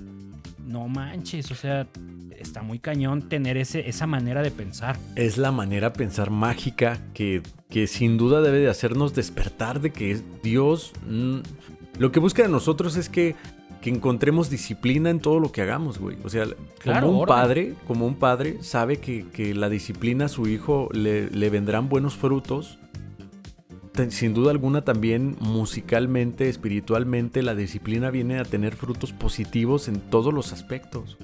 Fíjate, te voy a platicar algo. Ahí en, mi trabajo, este, uno de, cambiaron de jefe, ¿no? Y mi jefe actual es súper metódico, güey. Súper metódico. O sea, él tiene. No, no quiere decir que el anterior era malo. Tenía otra manera de trabajar a la cual nos estábamos muy acostumbrados. Y no digo cómodos, estábamos muy acostumbrados. Era otra manera de trabajar que tenía, que tuvo grandes frutos, güey. Muchos, muchos grandes frutos. El jefe actual, este, tiene otra manera de trabajar muy metódica. Primero el paso A, luego el paso B y luego el paso C. Así, literalmente. Uno, dos y tres y ya. O sea, la otra manera de trabajar era un poco más libre de decir, este, era el A y cada quien busque su B y la trae y la encontramos juntos. Ah, qué chido, dinámico, lo que sea, que en un momento de nuestra vida nos ayudó a crecer, etcétera, etcétera, y tuvo buenos frutos todos nos, yo en mi parte me negaba absolutamente a que era paso A, paso B, paso C, güey. Yo decía, no, no puede ser, güey. tiene que haber una manera en el que, en, diferente. Yo me brinco hasta el C mejor y, y ustedes encárguense del B. Y el acoplarme a esa disciplina que él sugirió empezó a dar resultados, pero rapidísimos, güey. Y él me dijo, la disciplina nunca falla, jamás nunca falla. Y también eso lo he aplicado ahora a mi vida musical y he dicho, ching, güey. Chin. O sea, no quiere decir que esta sea superior a todas las demás, pero sin duda puede ser una carta que debí de haber aprendido desde hace mucho tiempo que me viene a funcionar. Y, ahora encontrarla en, en, esta área de trabajo, güey, pues eh, grandes resultados, ¿no? Llegar puntual al trabajo, salir puntual al trabajo, salir puntual a mi hora de comida, todo ese tipo de cosas que cada quien podría decir, bueno, yo como más rato, después, o no tengo hambre, pero él, él al decirte con hechos de, oye, si no comes a tales horas, vas a provocarte tal enfermedad. o sea, no, no le hace, yo sí puedo. No, güey, no. O sea, yo me tengo que encargar de que tú cumplas esa, e, e, esa disciplina. Y, güey, o sea, realmente a las, a las cinco minutos antes de comer ya tengo hambre y digo, wow, este güey está generando una disciplina en todos nosotros que está teniendo resultados instantáneos. ¿Qué pasaría si esta disciplina la llevo en, mi música? Güey, pasarían grandes cosas.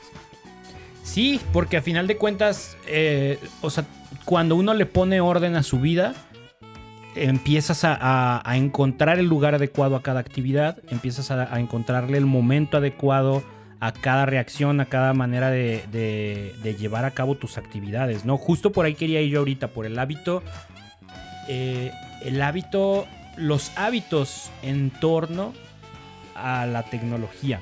Sí. Yo ahorita traigo mucho ese tema.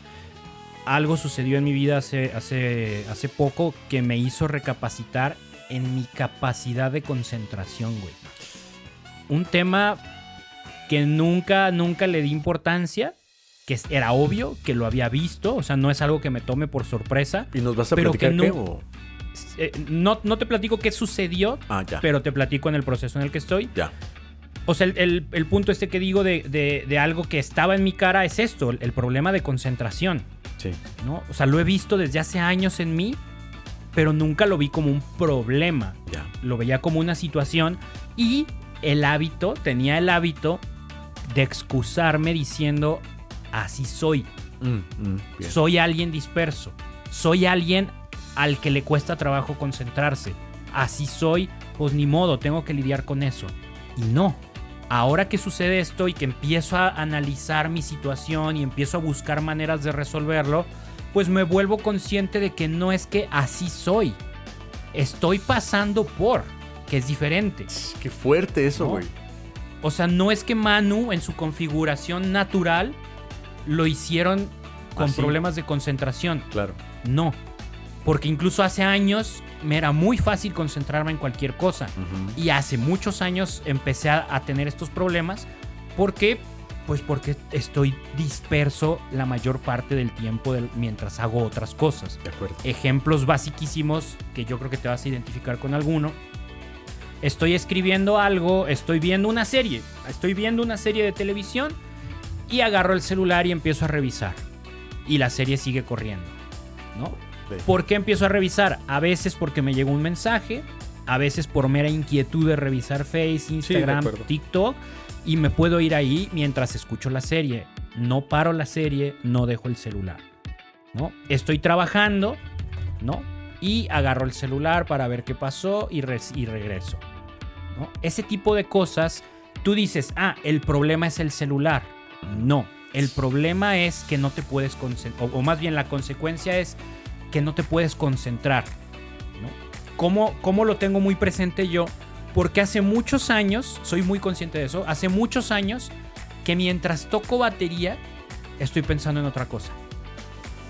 En los ensayos, cuando estamos montando el diario de María, eh, cuando estoy grabando algo con Jera, estoy tocando la batería y mientras estoy pensando qué tengo que hacer en casa, eh, que si voy a grabar un video o no de lo que estoy tocando, que no he publicado en X cuenta desde hace cuánto, no sé, mil cosas, mil, mil cosas mientras toco. ¿Por qué? Porque estoy habituado a que puedo tocar y suena bien, aunque no me concentre. Ya, sí. Pero ya no me logro concentrar. Ay, qué importante. Entonces, ahorita, eh, por ejemplo, empecé a leer un libro muy bueno que se llama Focus y te explica todo ese rollo. Te dice, eh, te dice, si, si tú te habitúas a estar disperso todo el tiempo, cada vez que tú haces algo, cada vez que tú estás viendo una serie y agarras tu celular para verlo por X o Y razón, estás alimentando la idea de que no puedes estar quieto viendo, haciendo una sola cosa. O sea, tu cerebro se habitúa a necesito un estímulo nuevo, dame algo más, lo que sea. Entonces ves el celular, ¿no? O, volteas a, no sé, te paras a la cocina a ver qué, porque tu cerebro exige movimiento, porque ya está deshabituadísimo a concentrarse en una sola cosa. Está bien cañón, güey, está bien, bien, bien cañón. ¿Y eso cómo repercute? En mi caso, yo no puedo terminar una canción si, sin llegar a pensar, sin ponerme a pensar en otra cosa que no sea la canción. En la lavadora, en, en, en, mil tarugadas, ¿no? Entonces, justamente porque ahí me di cuenta, ahorita, por ejemplo, el trabajo que estoy haciendo es, me pongo a estudiar una canción en la batería, en cuanto me cacho pensando en otra cosa, tras, regreso a la pista y vuelvo a empezar la canción. O sea, mi reto es acabar una canción concentrado sin pensar en otra cosa más que en la canción. ¿Cómo lo estoy tratando de hacer? Me cuento en voz alta, o sea, traigo el metrónomo acá con la pista y estoy contando en voz alta. Uno, dos, tres, cuatro. Eso me ayuda a concentrarme. No te salgas, no te salgas del tiempo, ¿no? Y luego empiezo a tararear en los redobles o los ritmos.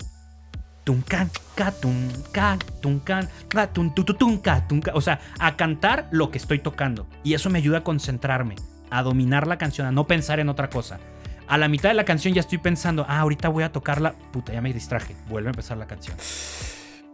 ¿Sabes cómo te veo ahí de alguna manera destruyendo un mal hábito, güey? Es que es destruir. Es eso, es destruirlo a martillazos, güey. Está bien cañón. Y luego comenzar de cero un hábito. Fíjate, yo no sé si la gente o, o también te pasa a ti, estamos acostumbrados a entender que el destruir duele, cuesta, incomoda y el construir igualmente.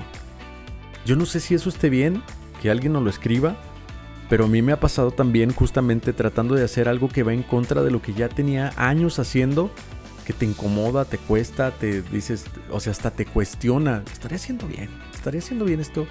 Solamente porque alguien me lo dijo, estaría bien. Pero, pero estamos muy mal acostumbrados a entender que este tipo de dolores, por así decirlo, genera, e, es una frontera que al final terminas brincando y te encuentras con este, con esta, con este país, digámoslo así, brincando la frontera, con este país de la satisfacción de haber creado un hábito distinto. Eso, sí, de entrada e, es importante saber que un hábito no lo puedes quitar y ya. Un hábito no puedes decidir, ya voy a dejar de hacer esto y no esperar una consecuencia, ¿no?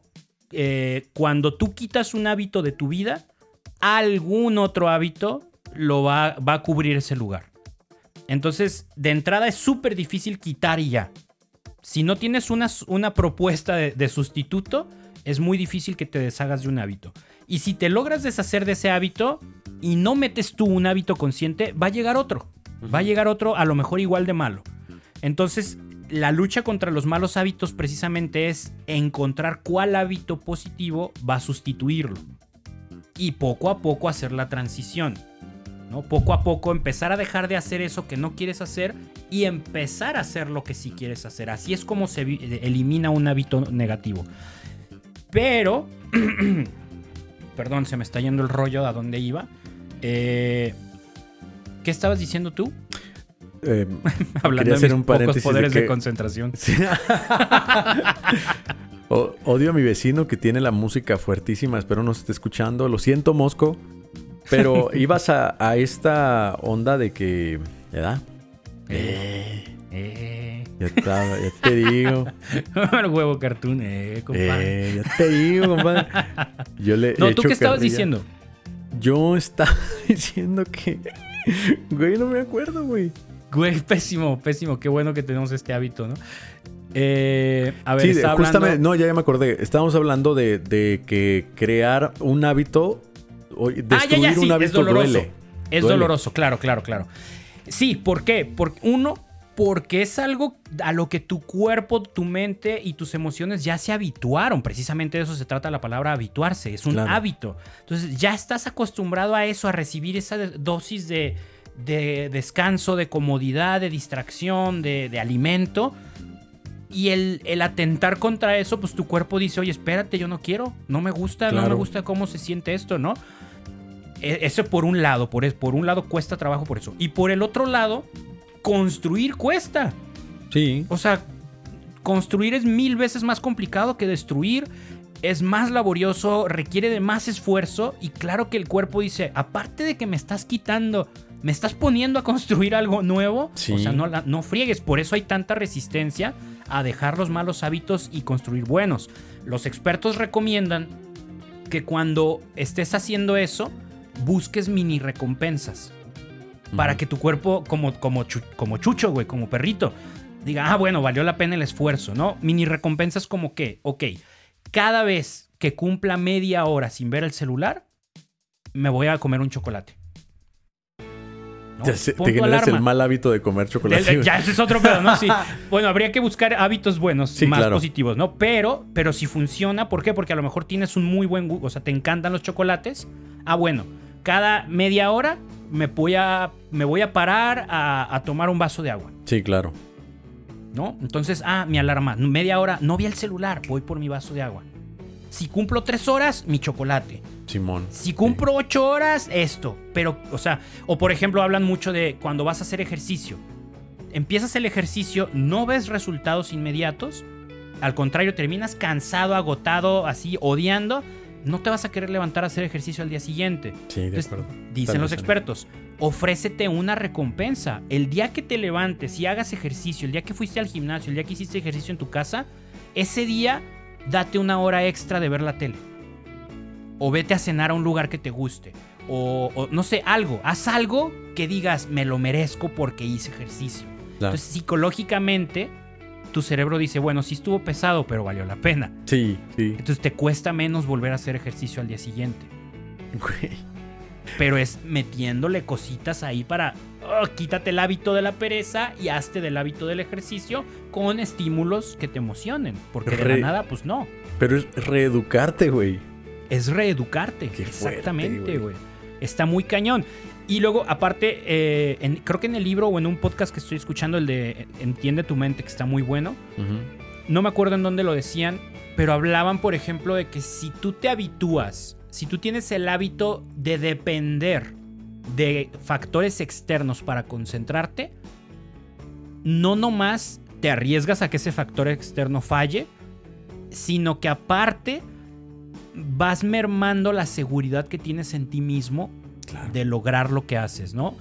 En este caso, en, mi caso lo veo reflejado, por ejemplo, cuando cantaba en Terizo, nunca me atrevía a presentarme sin mi iPad con las letras. Ah, ok. A pesar de que yo escribí las canciones, que las tenía súper estudiadas y que me las sabía, siempre tenía el iPad con la letra.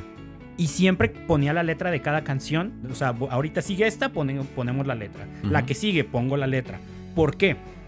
Yo estaba habituado a que mi seguridad dependía del iPad con las letras. ¿Qué tal que me distraigo? ¿Qué tal que me equivoco? ¿Qué tal que no me acuerdo? O sea, sí te perseguía ese fantasma de... a la fecha, o sea, con, Martín con Martín todo el tiempo tengo la partitura abierta. Claro, ya. A pesar de que medio repertorio me lo sé de memoria. Ya, qué difícil. O sea, no necesito leer la canción de Ten Calma, me la sé. Y aún así tengo la partitura abierta. Güey, como este fragmento de la película de Whiplash, en donde el güey, pues, o sea, ah, güey, tengo que ir por la partitura ya. Sí, no tengo mis hojas, no puedo tocar. Y el otro güey, yo me sé de memoria el show. ¿No? Y eso precisamente el libro habla de eso. Dice, si tu concentración depende de factores externos, estás atentando contra tu concentración. ¿Por qué? Estás tocando, estoy cantando, pero mi seguridad es que el iPad no se apague. Sí, güey. Entonces empiezo a pensar, ¿y si se apaga? No. ¿Y si no me acuerdo si alcanzó a leer la letra? ¿Y qué tal que tengo que cambiar de letra? Entonces empiezas a pensar en todo lo que podría pasar en torno a ese factor externo y ya no estás concentrado en interpretar la canción. Sí, a lo mejor en automático sale, pero ya no sale con la emoción, con la interpretación que merece. ¿no? O en la batería me puede pasar que esté tocando y, y si se le acaba la pila al iPad y si no le, o sea, si quiero cambiar de página y no le doy y si no me acuerdo del arreglo, aunque el arreglo lo traigo tatuado en mi memoria. Sí, pero si al final no está ahí, o sea, si no, Exacto. si no lo tienes consciente. Exacto, entonces ese objeto de concentración se vuelve el objeto contra la concentración. Empiezas a dudar de él y por ende empiezas a dudar de ti mismo. Porque aunque te sepas la canción, dudas de que te puedas acordar. en cambio, si me habitúo a no tener la letra de la canción, nunca voy a dudar de, y si no traigo el iPad, ¿qué? Pues te la sabes, güey. O sea, no hay por qué dudar, te la sabes y punto. Tú así le haces. O sea, rara vez cargas con una letra para cantar en vivo. Yo la odio con todo mi ser, güey. O, no me gusta cargar nada de, lectura. Exacto. Pero o sea, tú te aprendes los acordes, te aprendes la letra y ya no, a menos de que te golpees la cabeza o tengas un ataque de Alzheimer súbito, pues no tienes por qué preocuparte. Sí, claro. La verdad es que en mi caso también me, me persigue el demonio del no te la sabes o el confundir las palabras o la letra, pero sí me ha pasado muchas veces que me pongo el pie yo solo. Te, acordarás que alguna vez fui a tocar a, una estación de radio de aquí de Guadalajara, muy conocida, en donde me dijeron que tenía que cantar la canción del pretorio. Sí te, sí, te platiqué y que me dijeron, ¿te imaginas, güey, cinco minutos antes de empezar, ¿te imaginas que dijeras petróleo en vez de pretorio?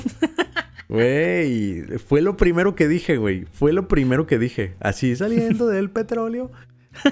Jamás volví a cantar esa canción. Que creo que ni es católica, ¿no? no, no es católica. Y justamente eso es parte del hábito. O sea, ve, hasta dónde trascienden los hábitos de revisar el celular a cada rato. Sí, güey. Además, espera, creo que hay una, hay una afectación en la creatividad si pasas ah, demasiado tiempo en el celular. Sí, sí. Hablando más allá del, ah, le dedicas más tiempo al celular que a, tu, a tu creatividad, ¿no, güey? Creo que hay una afectación. Sí, algo en el cerebro hay algo ahí que se Hay algo. Lo volvemos, lo volvemos ocioso y perezoso. Pero ahorita quería decir algo que estabas comentando sobre los hábitos. Creo que físicamente, tal vez alguien ahí en la audiencia puede decir diferente o, o pueda corregirme, pero tengo entendido que cuando haces un hábito bueno o malo, lo que sea, se genera una ramificación, o sea, hay un cambio físico en tu cerebro. Según recuerdo, sí, es como una reprogramación. Ajá. ¿no? De, de, de, que tu cerebro reconoce, ah, ok, ahora, ahora estamos haciendo esto, entonces se predispone a empezar a hacer cosas que beneficien el hábito. Ahora, ¿cómo apagar esa ramificación si ya es algo automático, güey? O sea, justamente haciendo el buen hábito, como tú dices, o sea, anulando. Y es muy probable que el cerebro diga, ok, este... Esto ya no. Esto ya no, hay que apagarlo, hay que quitarlo, pero me imagino que lo ha de tener de reserva como... Güey, ¿te acuerdas que antes salías del gimnasio y te comías unos tacos? O sea, sí. Sí, sí, o sea, eso ahí está. Y, es súper difícil de mantener apagado precisamente. Eh, o sea, un hábito no puedes construirlo y, darlo en y dejarlo en automático. Lo tienes que reforzar, reforzar, reforzar y hacerlo crecer. Sí, de acuerdo. ¿No? O sea, no puedes decir, ya, ya suplí el mal hábito que estaba a nivel 5 por un buen hábito que, estaba a nivel, que está en nivel 5. No. ¿Por qué? Porque siempre es más fácil el negativo que el positivo. Sí, de acuerdo. Siempre es más fácil comerte el pan dulce que está ahí en la mesa que cocinar vegetales. Sí, de acuerdo. Siempre es más fácil no hacer ejercicio que hacer ejercicio. Siempre es más fácil ver TikTok en el celular que ponerte a leer un libro. Siempre es más fácil el negativo que el positivo. Entonces, el hábito positivo siempre tiene que ir 2, 3, 4, 5 números arriba que el negativo. Para que te cueste trabajo regresar al mismo nivel en el que está el negativo. Yo ahorita, por ejemplo, me, propuse hacerme el hábito de estar estudiando ahí tarugueando en, el Duolingo.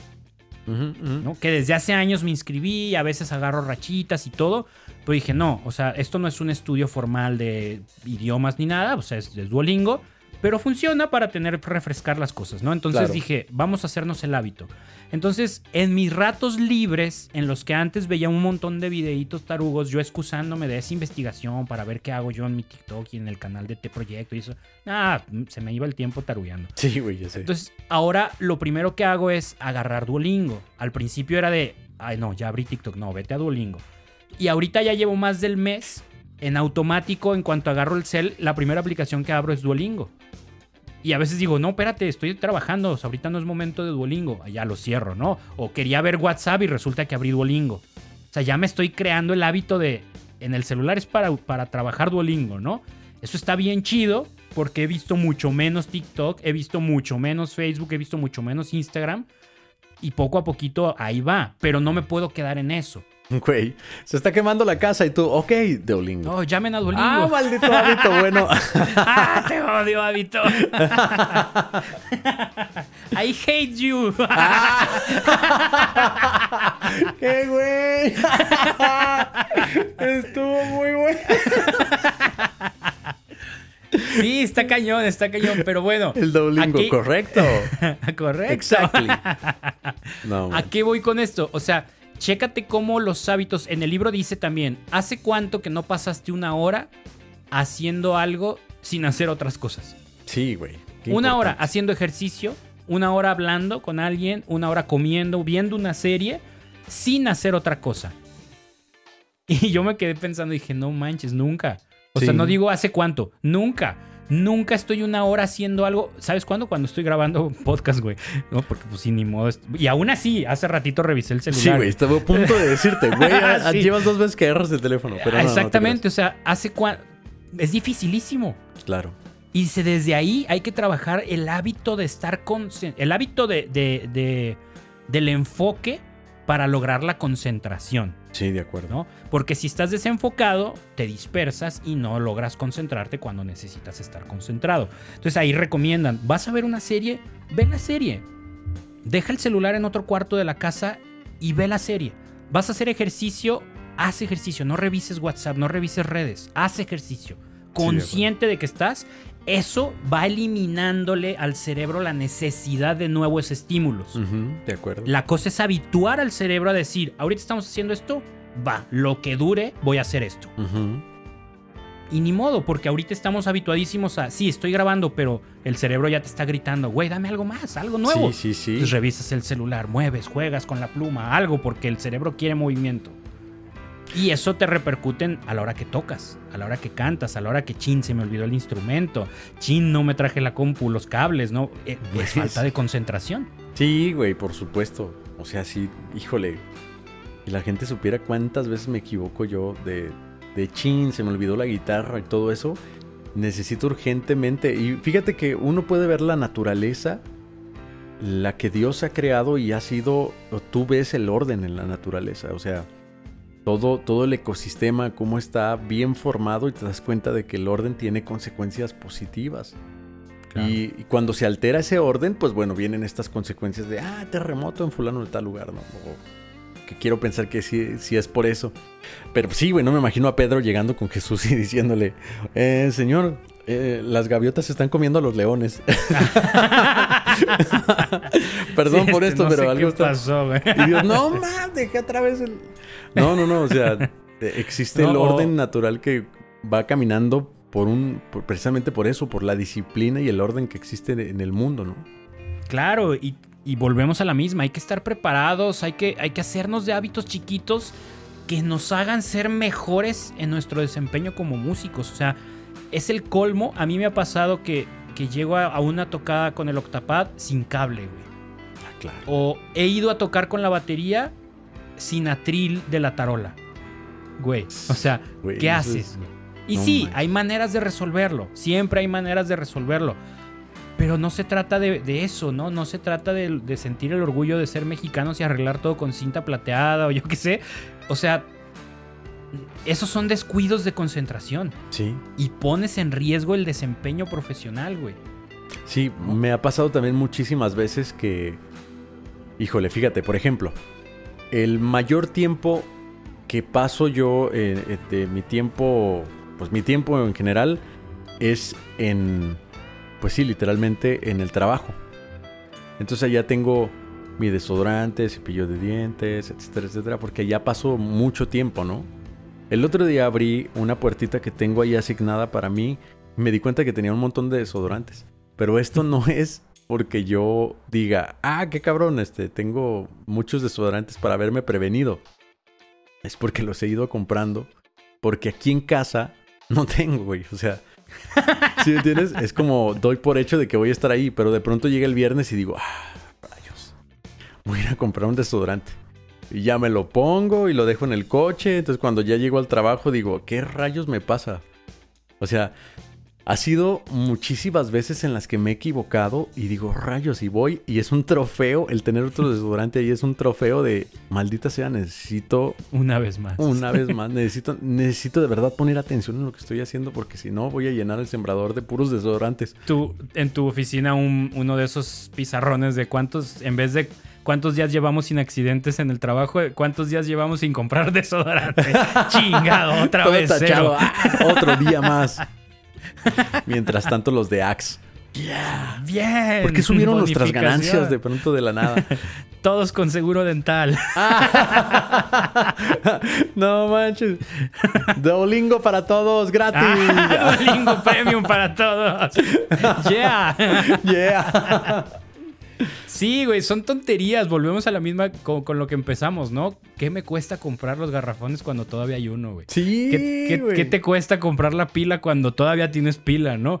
O sea, son hábitos bien chiquitos, pero que reflejan un montón, güey. Reflejan mucha atención y nos pueden beneficiar muchísimo en una sola chamba, en oportunidades de trabajo, en la calidad de nuestros proyectos y en nuestra vida espiritual. Güey, por un momento pensé que iba a ahorrar esa ida por la pila, pero maldita sea, güey, no tiene pila, güey. Era puro empaque. ¿Qué me cuesta dejar esto en la basura para no ilusionarme gratis, güey? Ahí lo volví a dejar donde mismo, güey. Maldita sea. Por ahí dicen, no sé si has escuchado la, regla de los dos minutos. No me acuerdo si tiene nombre eso, pero. Pero es, cuando algo se cae y. No, no. el diablo sabe, güey. Cuenta. El diablo no lo ha chupado. Sí, el diablo cuenta. Uno, dos, tres, ya. No, que dicen, si lo que tienes que hacer te cuesta menos de dos minutos hacerlo, hazlo ahorita. Y eso te ayuda a ser un super, mucho más proactivo que antes. Por ejemplo, tirar la basura de un paquete de pilas. ¿Te cuesta más de dos minutos? No. Entonces tírala. Ya, ahorita, de una vez. No lo dejes para después. Eso te ahorra mil veces, mil cosas, mil momentos del día de... Ah, para luego. Ah, para luego. A ver, güey. Cuéntame el tiempo. Espérate. Uno, dos. Chingado, no quedó, güey. No cayó en el bote. Mañana lo junto, güey. Mañana que haga el aseo del cuarto lo junto. Oye, el colmo, ¿no? Al rato de, ah, no tengo pila, deja, voy a comprar una. Y regresas con un desodorante nuevo. ¿Qué pasó aquí? ah, maldito hábito. Mi ramificación. Oye, güey, mis neuronas dándole un, un tour, güey, a las demás células, ¿no? Y aquí, como podemos ver, es una ramificación de neurona a neurona que cada vez que la presionamos, Ángel compra un desodorante nuevo. Eh, hagamos la prueba. ya está bien entrenada la neurona. Sí. está bien cañón. Pero bueno, yo creo que eh, podríamos hablar de mil hábitos que tenemos tú y yo, que muchos músicos compartirán. Eh, en general, yo creo que hay que tomar en cuenta, sobre todo, uno, no quiero adentrarme mucho en ese, pero sí quiero mencionarlo. Salud. El hábito de la salud, cuidado de alimentación y ejercicio, ya hablamos un poco de eso, pero ¿por qué lo quiero mencionar? Porque la mayoría de los músicos decidimos, optamos por un estilo de vida en el que muy probablemente no tengamos jubilación y no tengamos seguro médico y no tengamos ese tipo de apoyos que en un momento dado pueden sacarnos del, del, apuro. Claro. O sea, si eres freelance, si eres músico independiente, es poco probable, por, por estadística, es poco probable que tengas un seguro médico, que te des el tiempo y, la conciencia de contratarlo y, mantenerlo. Y es muy probable que no tengas un plan de retiro. Entonces, necesitamos ser conscientes y más si estamos casados, y nos vamos a casar, si tenemos familia, los hábitos de salud, alimentos y ejercicio por el bien de tu familia. Claro. Ese hábito de decir, luego, ¿no? Luego me checo, luego mejoro, luego trabajo, luego hago ejercicio. Güey, cada vez, o sea, ese luego está más cerca de no llegar. Sí, sí, sí, sí. Oye, hace tiempo platicábamos sobre una serie de, de estudios que te hiciste, gracias a Dios, oportunos, incómodos, por así decirlo un poco incómodos. Sí, un poquito. Pero, güey, o sea, muchas veces esas cosas nos detienen. Exactamente, que, justo se los compartí en el chat a varios amigos porque me tuve que hacer los estudios por, por una cuestión de, de un tratamiento que estamos teniendo Fan y yo. Y en el estudio salió que estaba yo un paso antes de, de lo que se conoce como prediabetes. ¿No? Dices, va, ni siquiera es prediabetes, es un paso antes, pre-prediabetes. Pero a mí me sacudió muchísimo. A mí me sacudió ver el estudio y decir, ay, güey. O sea, si yo le sigo como estoy ahorita un año más, quizá el próximo año mis estudios ya digan prediabetes. En el mejor de los casos. Entonces, claro que me sacudió. Y dije, a ver, espérate, ¿no? Entonces empecé a ir con la nutrióloga, empecé a, ir a un curso de alimentación y todo esto, a tomar cartas en el asunto. ¿Por qué? Pues porque o sea, es tonto pensar que si descuido mi salud no va a repercutir en mi profesión. Hablando aquí en el podcast de profesión, pero claro que es más importante mi salud, pues por, por vivir, güey, por mantenerme vivo, ¿no? Claro, claro. Entonces, esos hábitos de, no digo de, de alimentarnos bien, de no comer chatarra y eso, no. El hábito de cuidarnos. lo, que, lo que implique, lo que implique en cada quien. En mi caso implica dejar ciertas cosas, hacer ejercicio y otras tantas. Pero es el hábito de no dar por hecho que no te va a pasar nada malo. Ándale. ¿No? Ese es uno de los peores hábitos del mexicano y no nomás del músico. O sea, tenemos cero cultura de la prevención de la salud. Cero. Cero. O sea, nos vale madre y nos revisamos hasta que nos duele. Sí, ándale. hasta, que hasta que el foquito rojo prende. Ándale, hasta que está ya tintineando. Y lo mismo pasa con la pila, y lo mismo pasa con el teléfono, lo mismo. O sea, con todo, güey, con todo. Y realmente es muy peligroso. Y muy pegriloso. Pegriloso, güey. Y, Ay, Giovanni. Y es triste. Nunca he visto ese TikTok, güey. Es un TikTok. Sí, ¿no? Sí, sí, sí. Pero realmente la idea aquí es no lamentar, güey. O sea, al final este, somos seres que algunas veces no tenemos refacciones, güey. Terminamos lamentando el debí, por qué no hice, por qué comí, por qué no comí. O sea, no es un lío. Sí, totalmente de acuerdo. Pues ya para no alargarnos más, porque pues llevamos bien poquito tiempo hablando y... Claro. ¿Cuánto duró ahora? Eh, la grabación de audio va en 1.45 más o menos. Sin eso, man. Bueno. Pues y casi netos, ¿eh? Porque No hemos cortado casi ningún momento. Cierto. Y empezamos a yo empecé a grabar para, para empezar el episodio. No manches, 1.45. Hace, en estas últimas semanas he estado analizando la idea de, de reestructurar el podcast y, y, hacerlo más conciso, temas muy, muy cortitos, así de 20 minutos. A ver, hablemos de esto. Tastas. Y yo lo veo casi imposible. Güey. No, güey, no, estar muy cañón. Güey, somos unas comadres, o sea. Sí. 100, una hora 45 hablando de un tema que no preparamos. Imagínate si lo preparamos. Güey, hablando de malos hábitos, güey. El mal hábito de. no, pero es que hay mucho que hablar de ese tema, pero sí, también cuenta mucho la, la química que hay, ¿no? Claro, sí, pues es, aparte es nuestro rato de cotorreo, güey. Antes sí. estábamos habituados a vernos ensayando, ahora nomás nos vemos para grabar. Sí, la neta, la neta. Y, sí. y hablar temas serios, güey. Normalmente son puras pendejadas. Ajá, también, güey. Pero bueno, Ángel, tus conclusiones sobre este tema de los buenos y malos hábitos en la vida de los músicos. Atiéndete hoy en el presente y no repitas tu pasado. Ay, güey, estoy bien cabrón. Para que tú puedas vivir Ángel un Corona. mejor futuro, güey. Güey, soy un chingón, güey. Sí, güey, estuvo bien cabrón. Otra vez. Ah, ah, rayos, ya se me olvidó, pero totalmente, totalmente. Cuida tu presente, digámoslo así, tus hábitos del presente, no repitas los del pasado y para que puedas vivir un mejor futuro. y dino a las drogas. y sigue el cuarto y quinto paso, güey. Como lo... Yo, mi, mi, conclusión es que no te aboraces. No te aboraces, no quieras hacer un cambio drástico de tu vida y dejar todo lo que consideras nocivo, malo o no tan bueno de la noche a la mañana. Por ahí un amigo sacerdote nos recomendaba, nos decía, trabaja, construye un hábito positivo al año dices, güey, eso que eso es nada. Sí, ya te quiero ver en la lucha. Sí, güey. Ya te quiero ver en sí, la lucha. O sí, sea, sí, uno al año es suficiente para ponerte tus buenos madrazos contigo mismo. Uno al año. ¿No? Este año, ¿cuál va a ser? Salud, ejercicio, alimentación, lectura, eh, concentración, eh, comunicación con tu familia con la que nunca hablas. No sé, hazte un hábito, decide cuál es el que crees que te va a enriquecer más tu vida espiritual hoy en día y en el caso de los músicos beneficiar tu, tu desempeño profesional uh -huh. y construye ese. Exacto. Que el metrónomo va, empieza con un ejercicio de 5 minutos al día haciéndolo con metrónomo. Y a la semana lo haces de 10 minutos y a la semana de 15. En un año vas a estar todo el día con el metrónomo puesto. ¿No? O sea, empieza con poquito. Porque claro. si no te vas a abrumar y vas a mandar la fregada todo.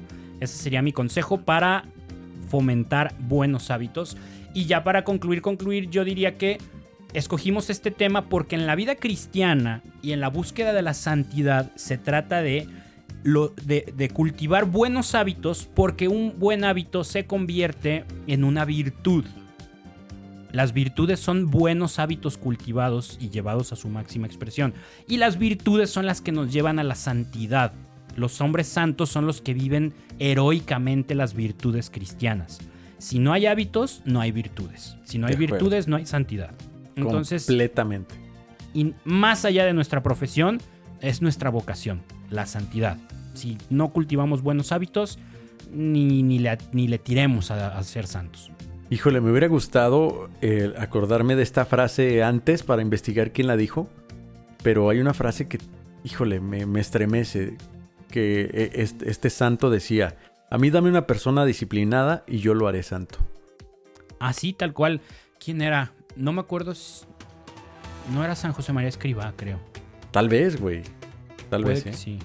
O Santa Teresa de, de, Ávila, quizá. Me suena más a Santa Teresa, pero hay que investigar. También hay un santo que, rápido, lo digo rápido, que es, según, después de dar una prédica, llega alguien y le dijo, usted acaba de predicar que si yo le doy una cachetada, este, usted me va a poner la otra mejilla. ¿Es cierto eso? Y le dijo él, pues yo sé lo que tengo que hacer, más no sé lo que haría. Buenísimo. la teoría ya está, pero... sí, o sea, exacto, güey. Qué cabrón. Pero sí hay que tener esos buenos hábitos. Va que va. Pues muchísimas gracias por escuchas. Ya saben, estamos en Instagram, en Facebook, en, en YouTube, en TikTok Porfa, déjenos sus comentarios aquí en YouTube, pónganos qué hábitos están cultivando ustedes o cuáles les gustaron de los que comentamos aquí en el episodio. Eh, si nos escuchas en, Spotify, eh, califícanos, coméntanos, compártenos, síguenos. Si estamos en Apple también déjanos ahí de unas 5 estrellitas y una reseña. Nos ayuda muchísimo a posicionar el podcast y llegarle a más gente para que nos escuche y se la pase chido. Y bueno, pues muchísimas gracias Ángel, un placer volver a grabar contigo. Un gustazo, Manu Casten. Nos vemos luego. Chao. Bye.